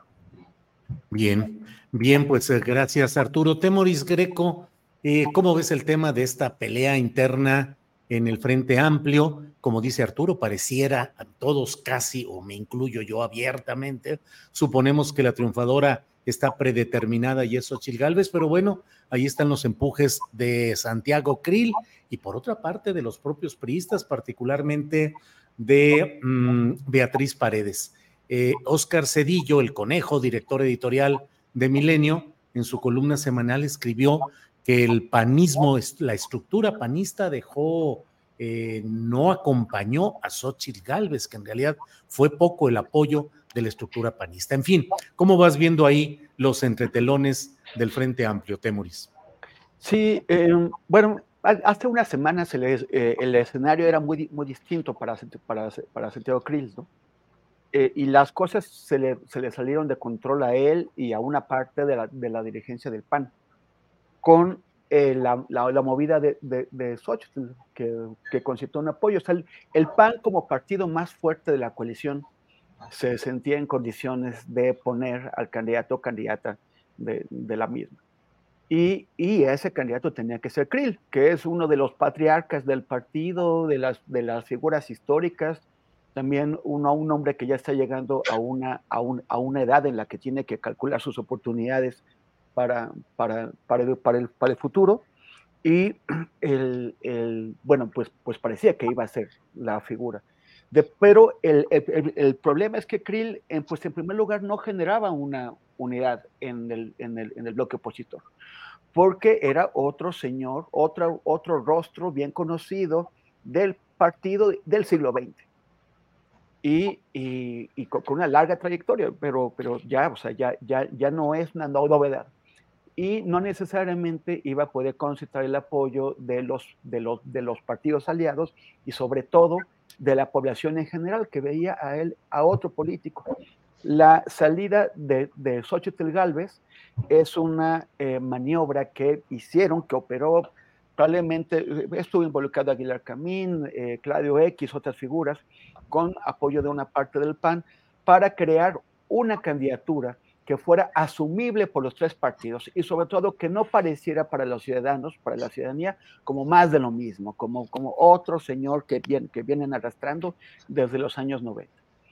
Entonces, se, lo, se, lo, chamaquearon. Efectivamente, o sea, lo, lo, que hizo Oscar Cedillo, el conejo, fue eh, pues interpretar las cifras que el Frente Amplio Opositor eh, colocó ahí que mostró. O sea, cuánta, cuánta de, las, de, las firmas de cada uno de los precandidatos viene de la plataforma que ellos montaron, cuántos, eh, eh, cuántos de estructura de partido, o sea, cuántos el propio partido fue a colocar y cuántos vienen de los promotores que, cada uno de los, de los, de, los, candidatos puso. Parece que los, de los promotores en, ningún caso fue muy significativo. Los, las, variables más relevantes son las que colocaron las estructuras del, partido y los ciudadanos que llegaron eh, vía, vía la plataforma. Y en el caso de Xochitl tuvo muy poco, muy poco impacto en la estructura de partido. O sea, el PAN no está muy convencido con Xochitl. Sí hubo eh, unas 100 mil firmas que vinieron por ahí casi, pero eh, son solamente una fracción de las casi 500 mil que ella logró reunir. Entonces es más el, el, impacto que ha tenido entre gente de la ciudadanía que entre la gente del PAN. Pero el PAN tampoco logró llevar a, a, a Santiago Krill a un lugar ni siquiera cercano a Xochitl. Beatriz Paredes se comió a Santiago Krill, el PRI se comió al PAN, la, estructura priista se comió a la estructura panista. Y esto debe haber encendido las alarmas en el cuartel porque ya, no, yo sé, ya, ya ni siquiera tienen que remontar desde un segundo lugar, sino desde un tercer puesto. Eh, porque, porque además Xochitl eh, debe haber dividido, ellos no en la en la, parte que tiene que ver con, con, con, las firmas que vienen de estructura de partido, no, no, no mencionan si vienen del PAN, si vienen del PRI, o sea, es como estructuras de, partido. Pero podemos sospechar que dividió una parte del voto de partido. O sea, una parte de los panistas, aunque sea menor, sí apoyó a Xochitl y, y, no tanto a Santiago Krill. Entonces él tiene que ver qué hace. Y no solamente, o sea, yo, yo creo que sí tiene razón lo que dice Arturo sobre sus responsabilidades, sobre el tiempo que le dedica a hacer campaña, y, a, estar en, la, Cámara, pero también tiene que ver con credibilidad. ¿Quieres ser candidato o no quieres ser candidato? Si, si, si, si crees que puedes ser candidato y realmente quieres ser candidato presidencial, entonces ¿por qué sigues aferrado a, a, dirigir la Cámara? O sea, yo, yo creo que él, él, él, está dando este, este paso, este paso también en el momento en que ya van a las encuestas, eh, pues para evitar, o sea, para, para, para poder convencer de que sí puede, para asegurar su lugar entre los tres principales, porque Enrique de la Madrid podría darle el sorpaso, y, eh, o sea, para asegurar su lugar entre los tres que van a quedar para ir a la, a la, tercera etapa del, del, proceso, y sobre todo, pues para tratar de darle la pelea a Beatriz y, y a Xochitl. O sea, el, el Krill está muy mal, y, también parece que eso es una cosa muy relevante. Hasta hace poco tiempo eh, he, discutido, me, parece que aquí mismo y con, gente en otros lados, sobre que México, o sea, hay, personas que pensaban que México sigue siendo pues fundamentalmente machista y no estaba dispuesto a permitir que una mujer llegara a la presidencia de la República. Y yo decía que sí. Y a mí me parece que queda muy claro con, o sea, tienes a, Claudia Sheinbaum en, un, en una margen, y tienes a Beatriz Paredes y a Xochitl en el otro. O sea, yo a mí me parece que México quiere presidente. Temoris, gracias. Arnoldo Cuellar, em, ¿cómo ves, digo, tú que tienes una mirada sideral, interplanetaria, más allá de lo normal, dinos, ¿cómo ves el asunto? ¿Crees que Xochitl es finalmente la predeterminada pase lo que pase o crees que pueda haber sorpresas o cambios? Uno. Y dos, si crees que MC se va a ir solo o va a terminar aliándose con eh, PAN, PRD y PRI. Arnoldo.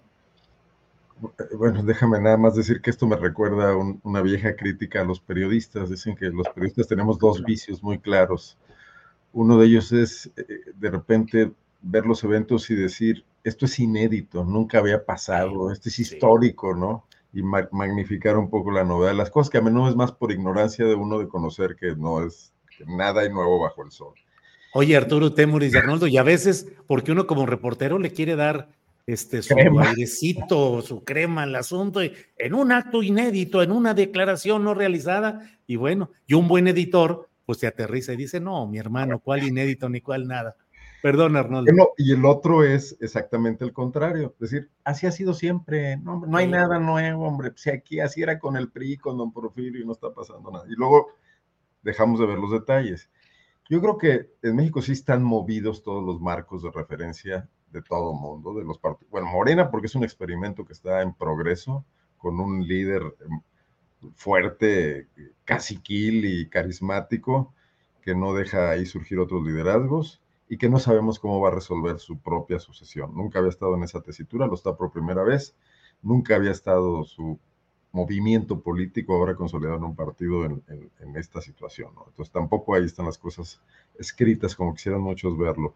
Y además Andrés Manuel parece que sí es un político que, em, que de repente rompe, rompe esquemas cuando menos se lo esperan, incluso sus partidarios, aunque también es un hombre terco en otras ocasiones y eso hace que algunas cuestiones hechas no las modifique. Bueno, pues están peor en el Frente Amplio porque son demasiadas, iba a decir cabezas, pero no, son demasiados intereses. si fueran pensantes todos, quizás Quizás hay algunos pensantes que están siendo incorporados por la vía más de los empresarios que de los, que de los líderes partidistas. O sea, no veo a Lito convocando a Aguilar Camín, a Krause, a los autores de la Operación Berlín, pero sí veo a Claudio X González, al Grupo FEMSA, etcétera, incorporándoles y pagándoles su asesoría, ¿no?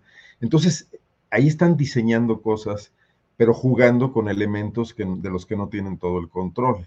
Entonces, eh, Creo que Xochitl fue un buen arranque, surgió en la pole position, como dirían los aficionados al automovilismo, porque les dio en ese momento algo de lo que querían, eh, sorprender, generar una imagen de, alguien que, aparecía de pronto como con elementos novedosos y que además estos podían provocar una ola. La ola además no se dejó natural, sino que se, se impulsó y por lo mismo se agotó demasiado rápido, ¿no? y se, se veía a los viejos políticos, tipo Beatriz Paredes, etcétera, eh, acartonados y, y, sin, sin, la capacidad de dar estas sorpresas, ¿no? Pero llegas a escenarios como los del debate y ahí se agota la sorpresa.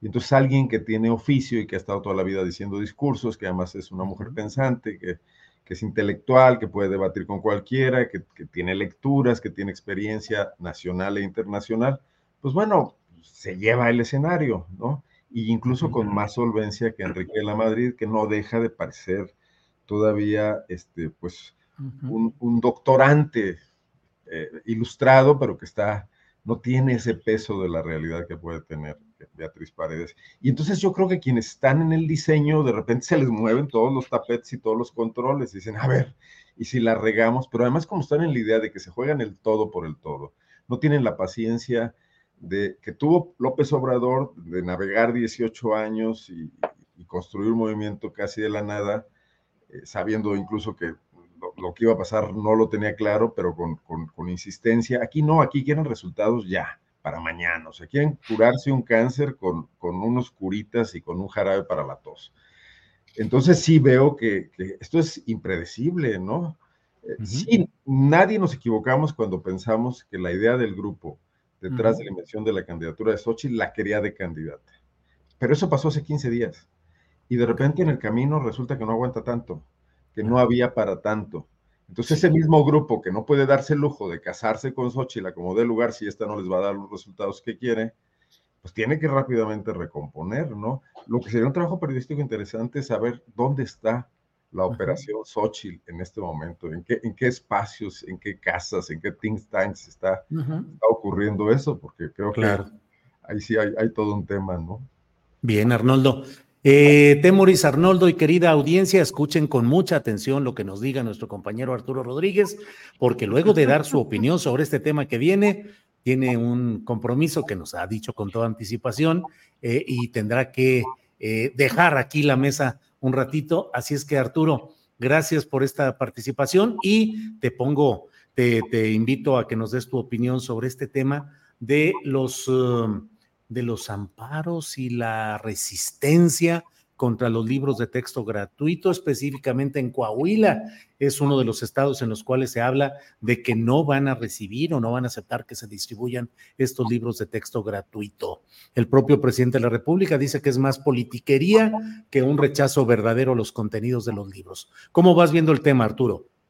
Bueno, mira, yo, a ver, eh, creo que el problema tiene que ver con eh, lo que siempre ha sido un problema en esta administración, que es eh, evitar los diálogos y los consensos amplios para el impulso a políticas públicas, porque forma parte de una manera de hacer política, eh, que pues es la manera del presidente López Obrador.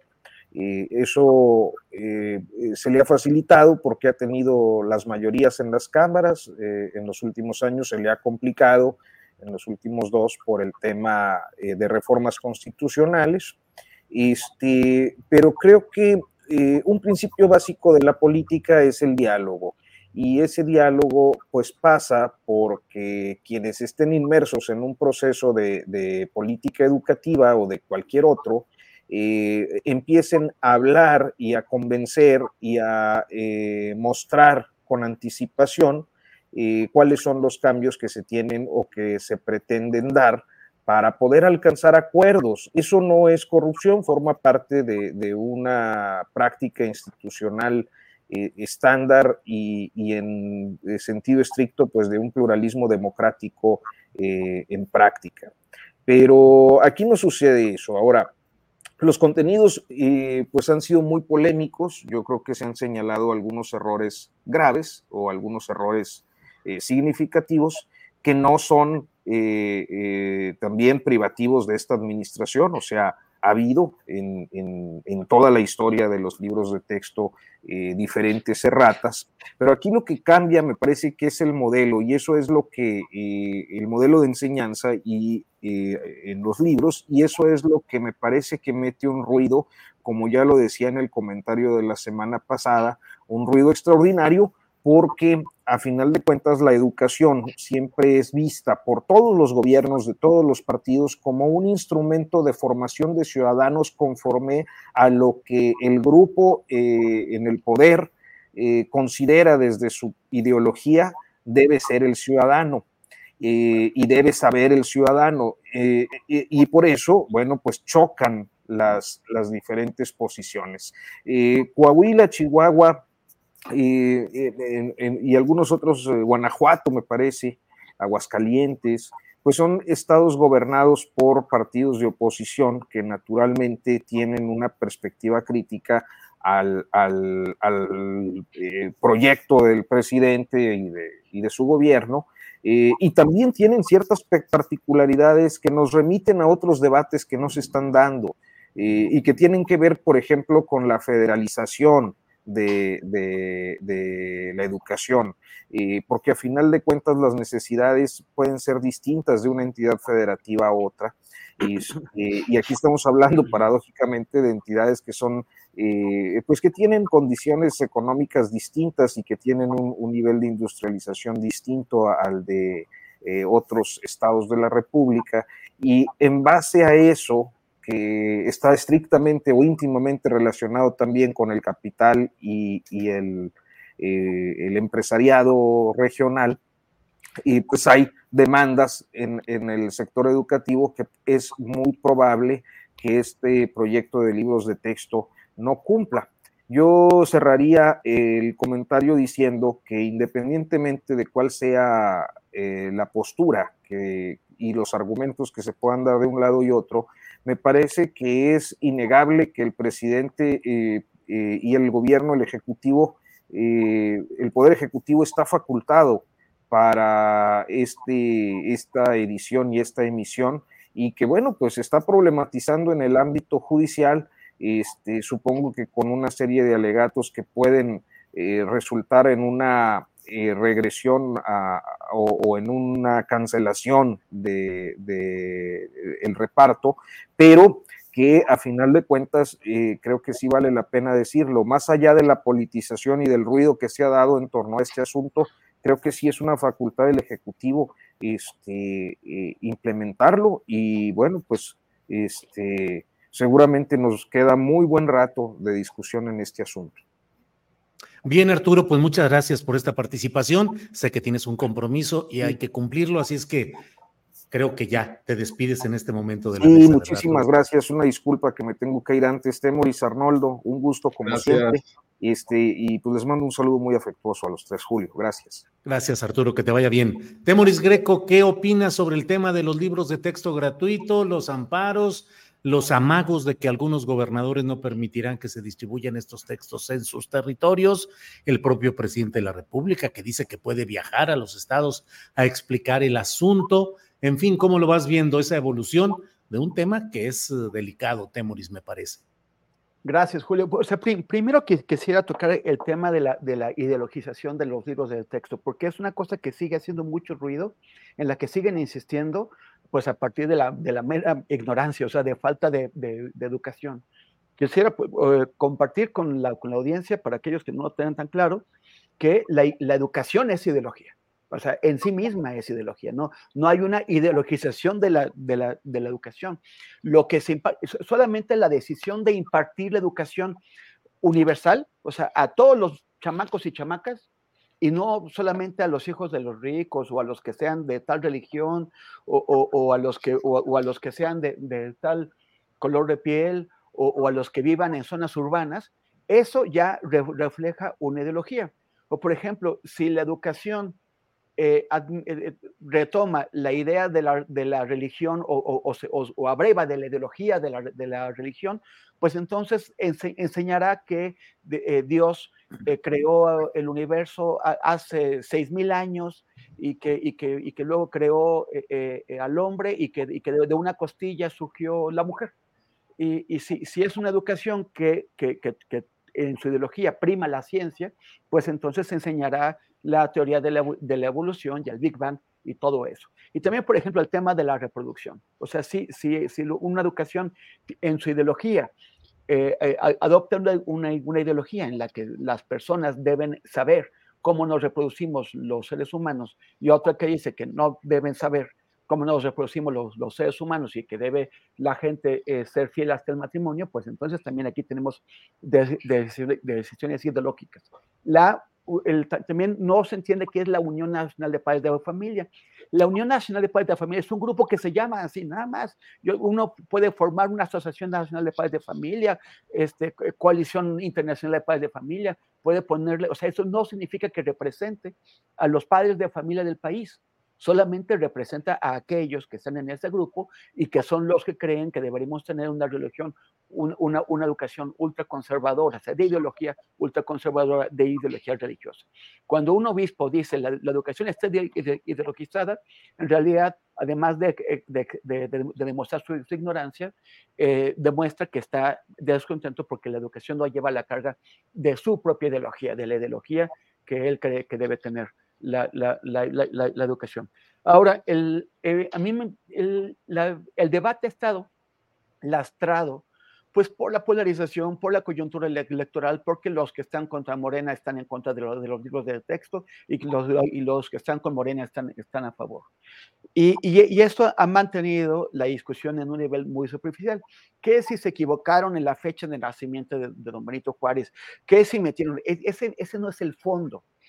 Y la semana pasada, el miércoles, Jorge Meléndez y yo entrevistamos en, el canal de Jorge, que es Países Unidos, a Manuel Ginantón, un experto en la educación, que nos dio una, una entrevista muy buena, muy, muy ligera, muy amable y también muy esclarecedora, esclarecedora en la que Manuel Ginantón dijo que, eh, que, que, que, aquí hay una transformación de fondo. O sea, no son los, los libros del texto, donde tendría que estar el debate es en a dónde queremos llevar la, la, educación en México, porque hay una transformación en el modelo de la educación, o sea, de cómo se enseña a los niños, que, que, que, tiene que ver, o sea, que hay un hay una, eh, abandono de muchas ideas de la educación tradicional, de la que siempre hemos tenido, para adoptar ideas de la educación activa, una educación en donde el educando o las educandas son involucrados en la resolución de problemas. Por eso, no, cuando dicen es que no enseñan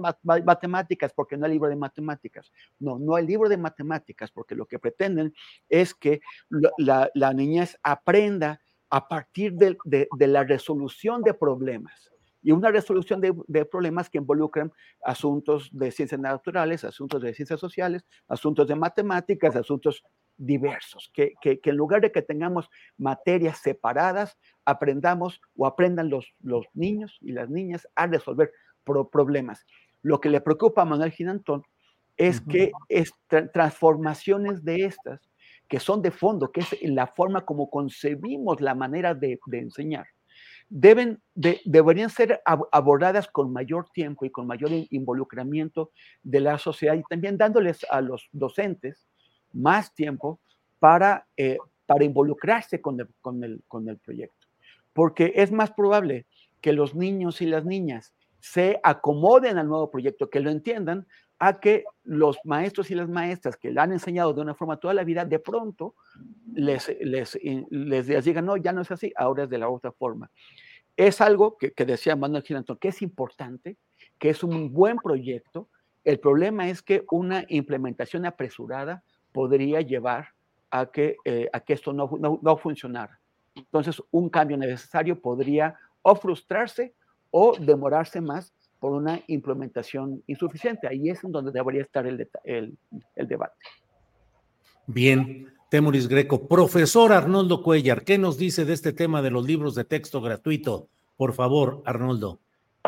Nunca en la vida he dado clases. ¿Nunca? No. ¿Y, te llama la atención o no tanto? No, no, una charla de vez en cuando. Hay algunos alumnos interesados en algún tema, pero no. Oye, pues yo veo muchos falsos debates y este que señala Temoris, que debería ser el más relevante y el más importante, totalmente ausente.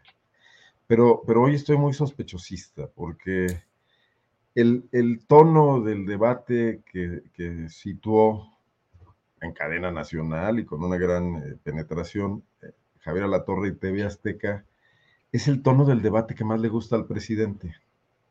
Es el que lleva las cosas al asunto de liberales contra conservadores es el que nos lleva otra vez a los dos modelos de país radicalizado donde no hay posturas intermedias. Y además le permite muy cómodamente defenderse y ridiculizar a los contrarios. Y ese debate, pues realmente sí lo mantiene la Unión Nacional de Padres de Familia, que por cierto uno es padre de familia más o menos unos 20 años, ¿no? En lo que tus hijos estudian la primaria, la secundaria, la prepa y la universidad, y hay dirigentes de la Unión Nacional de Padres de Familia que deben tener ahí 40 años, entonces es, una organización de ultraderecha y metida un disfraz de otras cosas, ¿no?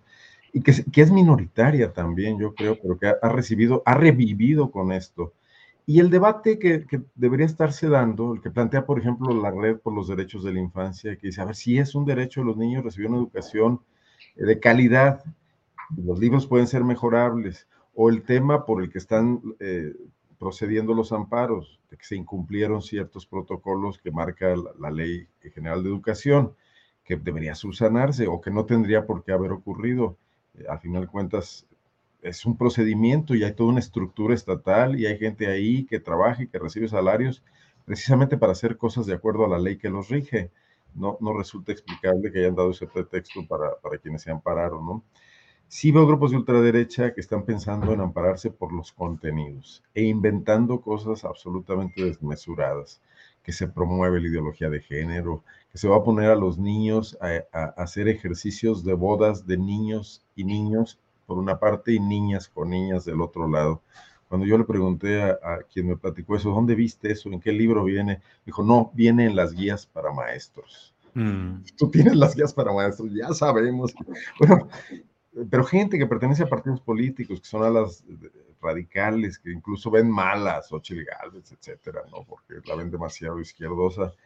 Eh, pero todos esos debates no tienen la menor relevancia con el asunto de fondo, que es planear nuestra, planear el futuro de México a través de la educación.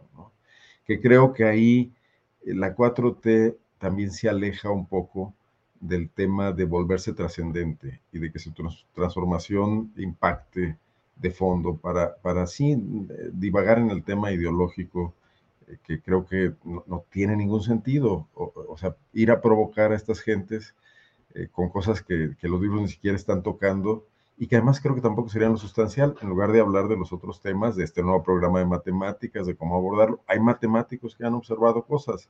Se podría discutir con ellos, puede mejorar el contenido de los libros en ese sentido. Creo que es lo que se tendría que estar abordando, pero dudo mucho que vaya a ocurrir. Nos, nos mantendremos en esto, que además al presidente que es este, muy previsor de cómo, y muy conocedor de, la reacción de sus adversarios, le conviene llegar con ese debate hasta las elecciones incluso para plantear la batalla de todas las batallas, ¿no? La madre, o sea, e, el país que queremos, o el de la gente que está con los pobres y con la población marginada, o el que quiere privilegios. Libros de texto o muerte, venceremos. Arnoldo Cuellar. Temoris Greco, son las 2 de la tarde con 53 minutos. Es hora de que pasemos al postrecito puesto sobre la mesa. Lo que desees agregar, Temoris. no tenía postrecito. ¿Cuál era nuestro otro tema? Bueno, ya no había tema. Abona ¿eh? sobre el sospechosismo de que Javier Alatorre y AMLO se pusieron de acuerdo. Ándale. Eh, teníamos, habíamos hablado del tema de los jóvenes desaparecidos en Lagos de Moreno y ah, lo que está pasando en Ostula. Bueno, ayer, ayer, ayer, comentamos también con, con Salvador Frausto, Bartolivia y, y, Jorge Meléndez el tema de, de Ostula, pero, pero bueno, es, es muy grave porque es una comunidad que desde 2009 se organizó, antes de que empezaran todas las autodefensas, ellos, ellos eh, eh, llegaron con, con ese tema, está en Michoacán, en la costa, tiene una parte de costa, una parte de, de, de montaña, y son son terrenos que todo el mundo quiere, lo quieren eh, los, los traficantes porque, porque es un sitio de paso, porque lo, lo quieren las compañías mineras porque hay hierro, lo quieren eh, los, los, desarrolladores de playas y de todo eso porque hay muy, muy, lindas playas de Michoacán. Entonces, eh, han matado, han matado a un montón de, de, gente, de activistas, de defensores de la comunidad en los Tula y el Estado mexicano lo, lo permite. 35, dicen temores en los últimos años. 35 y 6 desaparecidos. Pero solamente este año son 6 personas que han matado y, y 2 de, de, desaparecidas. Y, y, esto ocurre y el Estado mexicano, pues quién sabe dónde está. O sea, e, es, es como que es, es absurdo porque llevan desde que empezó esta última ola, la última solamente, ola de crímenes, de asesinatos, la comunidad de, de Ostula levantó o sea, eh, eh, la, la, denuncia, intentó movilizar gente, se, se, se levantaron firmas y, y, y, el Estado mexicano no, no, está, el Estado mexicano no, no está. Entonces, eh, siguen, en, parte, por ejemplo, a principios de años también se, denunció que estos asesinatos o desapariciones habrían sido cometidas por grupos paramilitares al servicio de una empresa minera, una empresa canadiense-italiana, que, es, que se llama Ternium. Esto es lo que, lo, que, lo que se denunció. No es la primera vez en que las empresas mineras, las empresas extractivas, son denunciadas por emplear a grupos paramilitares para asesinar gente, para, para acabar con la resistencia de las, de las comunidades. Eh, ha ocurrido en Guerrero y, en varias partes más, y también está ahora esta acusación contra Ternium en Michoacán.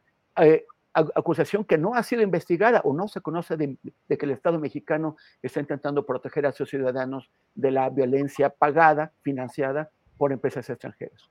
Pero también está este grupo criminal que se eh, ostenta como Cártel Jalisco Nueva, Generación, que también está hostigando, intentando acabar con la resistencia del pueblo, de la comunidad de Ostula. Bien, gracias.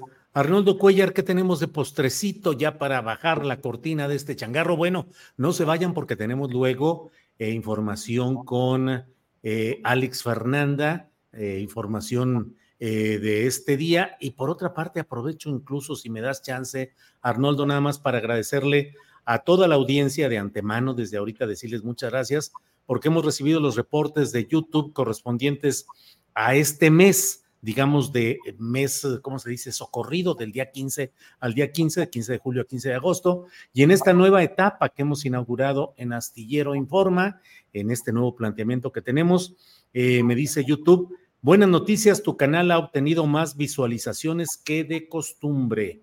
tuvimos en este lapso de este mes 1.6 millones más de visualizaciones que lo habitual. 1.6 millones más de lo habitual. De tal manera que llegamos a 12.1 millones de visualizaciones durante este mes. El tiempo de visualización, las horas, también fue el 10% más de lo habitual. Suscriptores nos quedamos más o menos igual, crecimos poco, pero en lo demás hubo un notable crecimiento, así es que muchas gracias. Bueno, ya me eché el comercialito, Temoris, gracias. Arnoldo, que es parte del esfuerzo compartido que hacemos, es trabajo de todos. Arnoldo, postrecito, por favor. Muchas felicidades, Julio, y a todo el equipo que te apoya. Pues yo sí quiero hablar de Wendy Guevara, porque bueno, es guanajuatense, el Cuecillo aquí está yo, que es un barrio tradicional de León, de los originales, donde la ciudad se fundó, eh, y esto ocurre en uno de los estados más eh, reaccionarios y, más negadores de derechos a la comunidad de la diversidad sexual. Eh, hay que recordar cómo para salir del paso del tema del matrimonio de personas del mismo sexo, el gobierno de Guanajuato, el actual de Diego Sinué Rodríguez Vallejo, eligió una forma administrativa para, mediante una circular que envió la Secretaría de Gobierno, y por cierto, aspirante a la gubernatura, aspirante, digamos, oficial, Livia García, para que los oficiales y jueces del registro civil no pusieran objeciones, pero se, al matrimonio de, personas del mismo sexo, pero evitando el cambio en la ley, en, en, el, Código Civil porque además la presidenta de la Cámara, de, la Comisión, bueno, de la que debería haber esto, no sé, la Comisión de Gobernación de la Cámara de Diputados, es una radical opositora a estos temas. Hoy mismo en Guanajuato se están estudiando diversas leyes eh, en torno al tema de, la diversidad sexual de personas de distinto género, todas atoradas por el PAN en las comisiones del Congreso. Eh, entonces, esto viene a ser muy significativo. Incluso está un, tema interesante. El año pasado, un grupo de activistas ganaron un amparo que se fue incluso a, una sala de la Suprema Corte, llegó hasta, hasta el más alto nivel, para que el Congreso de Guanajuato estableciera un presupuesto eh, específico para promover políticas de apoyo, de respaldo, de difusión de información para la comunidad LGBTQ, ¿no? Eh, y, esto no se ha logrado concretar por mil cuestiones, porque están planeando cuánto debería ser, en qué programas, están haciendo estudios, etcétera. Pero creo que esto puede dar eh, la visibilización de lo que ocurrió ahí en este programa televisivo, que por cierto yo también me enteré cuando vi todo el tema en redes, etcétera. Y bueno, aquí en León fue noticia en todos los medios, medios que normalmente no visibilizan mucho esto, pues puede ser, puede ser importante, ¿eh? puede ser eh, un tema aquí que ponga a Guanajuato en cierta crisis a su clase gobernante, ¿no? Que, que aquí seguimos siendo yunques, acuérdense. Bien, bien, Arnoldo, pues muchas gracias a ambos, Temoris, Arnoldo, eh, Arturo Rodríguez en ausencia, pero que ya estuvo en buena parte del programa. Temoris, como siempre, muchas gracias y buenas tardes. Gracias, Julio. Gracias, Arnoldo. Y sobre todo, gracias a nuestra, audiencia. Invito a que nos sigan. Ahí está, arroba Temoris en Twitter y en Instagram y eh, facebook.com diagonal Temoris. Muchas gracias. Gracias, Temoris. Arnoldo, gracias. Buenas tardes. Buena semana, Julio Temoris. Gracias al buen Arturo. También le mandamos un saludo y también a la audiencia. Y felicidades por esos números. Hay que seguir así rompiéndola.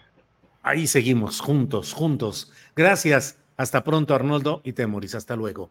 Son las 3 de la tarde, no se vaya porque tenemos información con Alex Fernanda, mi compañera que ya está puesta aquí. Alex, buenas tardes. Hola, Julio, ¿cómo estás? Feliz martes. Aquí estamos puestos ya. Eh, no con la voz tan corregida y tan mejorada como quisiéramos, pero algo es algo y ahí la llevamos ya de salidita. ¿Cómo estás, Alex? Bien, también aquí con un poco de calor, pero ya te escuchas mucho mejor, Julio. Qué bueno, me da mucho gusto. Y mira, para finalizar, traigo tres notas. ¿Qué te parece si vamos con ellas? Adelante, por favor, Alex. Mira, hoy comenzamos con que la policía y la Guardia Nacional localizaron a 257 migrantes de Guatemala y El Salvador que se encontraban en la caja de un tráiler en la carretera México-Puebla. El conductor y su acompañante ya fueron puestos a disposición del Ministerio Público y los migrantes, que eran hombres, mujeres y niños, eh, fueron trasladados al Instituto Nacional de Migración. Los invito a visitar juliastillero.com donde podrán dar seguimiento a esta nota. En otras noticias, la periodista y escritora Elena Poniatowska obtuvo el Premio Internacional Carlos Fuentes a la creación literaria en idioma español 2023. Recordemos que en abril de este año también Elena recibió la medalla Belisario Domínguez, el máximo reconocimiento que otorga el Senado a un ciudadano. Y en esa ocasión, Julio entrevistó a Elena y vamos a ver un pedacito de ese día. El máximo honor para un mexicano, la medalla Belisario Domínguez. ¿Qué decir frente a ello, Elena? Bueno, es una emoción enorme porque además fíjate que hace años Rosario Castellanos me habló mucho de Belisario Domínguez, le tenía de veras una gran una gran estimación, una gran admiración. Así que ha sido, pues es un regalo enorme que me hace México, que me hacen los mexicanos y que me y que voy a recibir pues con una emoción a ver si la emoción me permite dar las gracias como quisiera hacerlo. Vaya, pues sí, una entrevista muy interesante que tuvimos con Elena Poniatowska y un premio más a una persona de una gran calidad humana, literaria, profesional. Alex Fernanda. Sí, esta entrevista me gusta mucho y vamos a dejar el link en las redes sociales para que la gente pueda volver a verla. Está muy, muy buena. Y mira, Julio, para finalizar, ¿cuál es tu película mexicana favorita? Ándale. Híjole, ahora sí me pones a sufrir. Mira, Digamos que la de mayor calidad reconocida internacionalmente, pues es Los Olvidados de Luis Buñuel. Hay películas que me gustan, no tan famosas, como por ejemplo La Rosa Blanca, Viento Negro con ah, em, El Mayor, que le decían, em, eh, y, como eso, pero la que más me gusta, con David Reynoso, con David Reynoso, me dice Arturo, claro, con el mayor, con David Reynoso. Eh, pero mira, yo creo que la que más me gusta es eh, Amores Perros.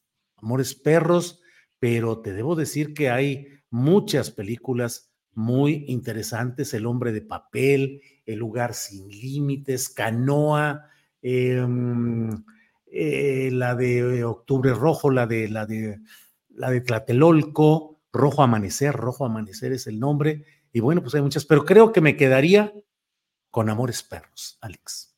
Híjole, qué buena y qué dura película.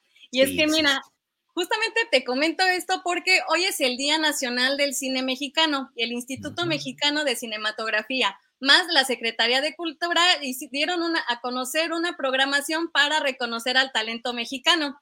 Desde el día de hoy hasta el 21 de agosto, la gente va a poder disfrutar de películas, cortometrajes y largometrajes que estarán disponibles en diferentes sedes del país, pero también será transmitido en la eh, televisión pública para que todos puedan disfrutarla. Entonces los invito a ver la página de IMCINE donde van a poder encontrar toda la programación. Y Julio, mira, antes de irnos, te quiero invitar a la audiencia a ver el programa de Claudia Villegas del día de ayer que estuvo muy, muy bueno. También la videocharla cruzada y claro que la videocharla astillada. Órale, Alex, pues muchas gracias. Ya me pusiste a, a pensar y a recordar con todo todo lo del cine, porque yo sí soy, era sobre todo muy cinero. Ya últimamente con tanta chamba no tengo toda la oportunidad, pero sí me gusta mucho ver el cine y el cine mexicano contra lo que luego hay de que dicen, es muy malo el cine mexicano. No, hay grandes películas históricas en el cine mexicano y qué bueno que haya esta promoción. Alex, pues a seguir adelante y nos vemos a las 5 de la tarde hoy con la videocharla cruzada con el gran Paco Cruz y a las nueve de la noche nos vemos en la videocharla astillada. Así es que, Alex, a seguirle dando para adelante, Alex. Claro que sí, y desearles un feliz martes a nuestra audiencia. Suscribirse y darle like. Qué bueno estos números, qué gran noticia y la verdad es que estamos muy, muy felices. Así es, Alex, muy felices. Gracias a la audiencia, gracias a la tripulación astillero y nos vemos en el canal donde tenemos programación variada. Alex, gracias. Buenas tardes. Buenas tardes.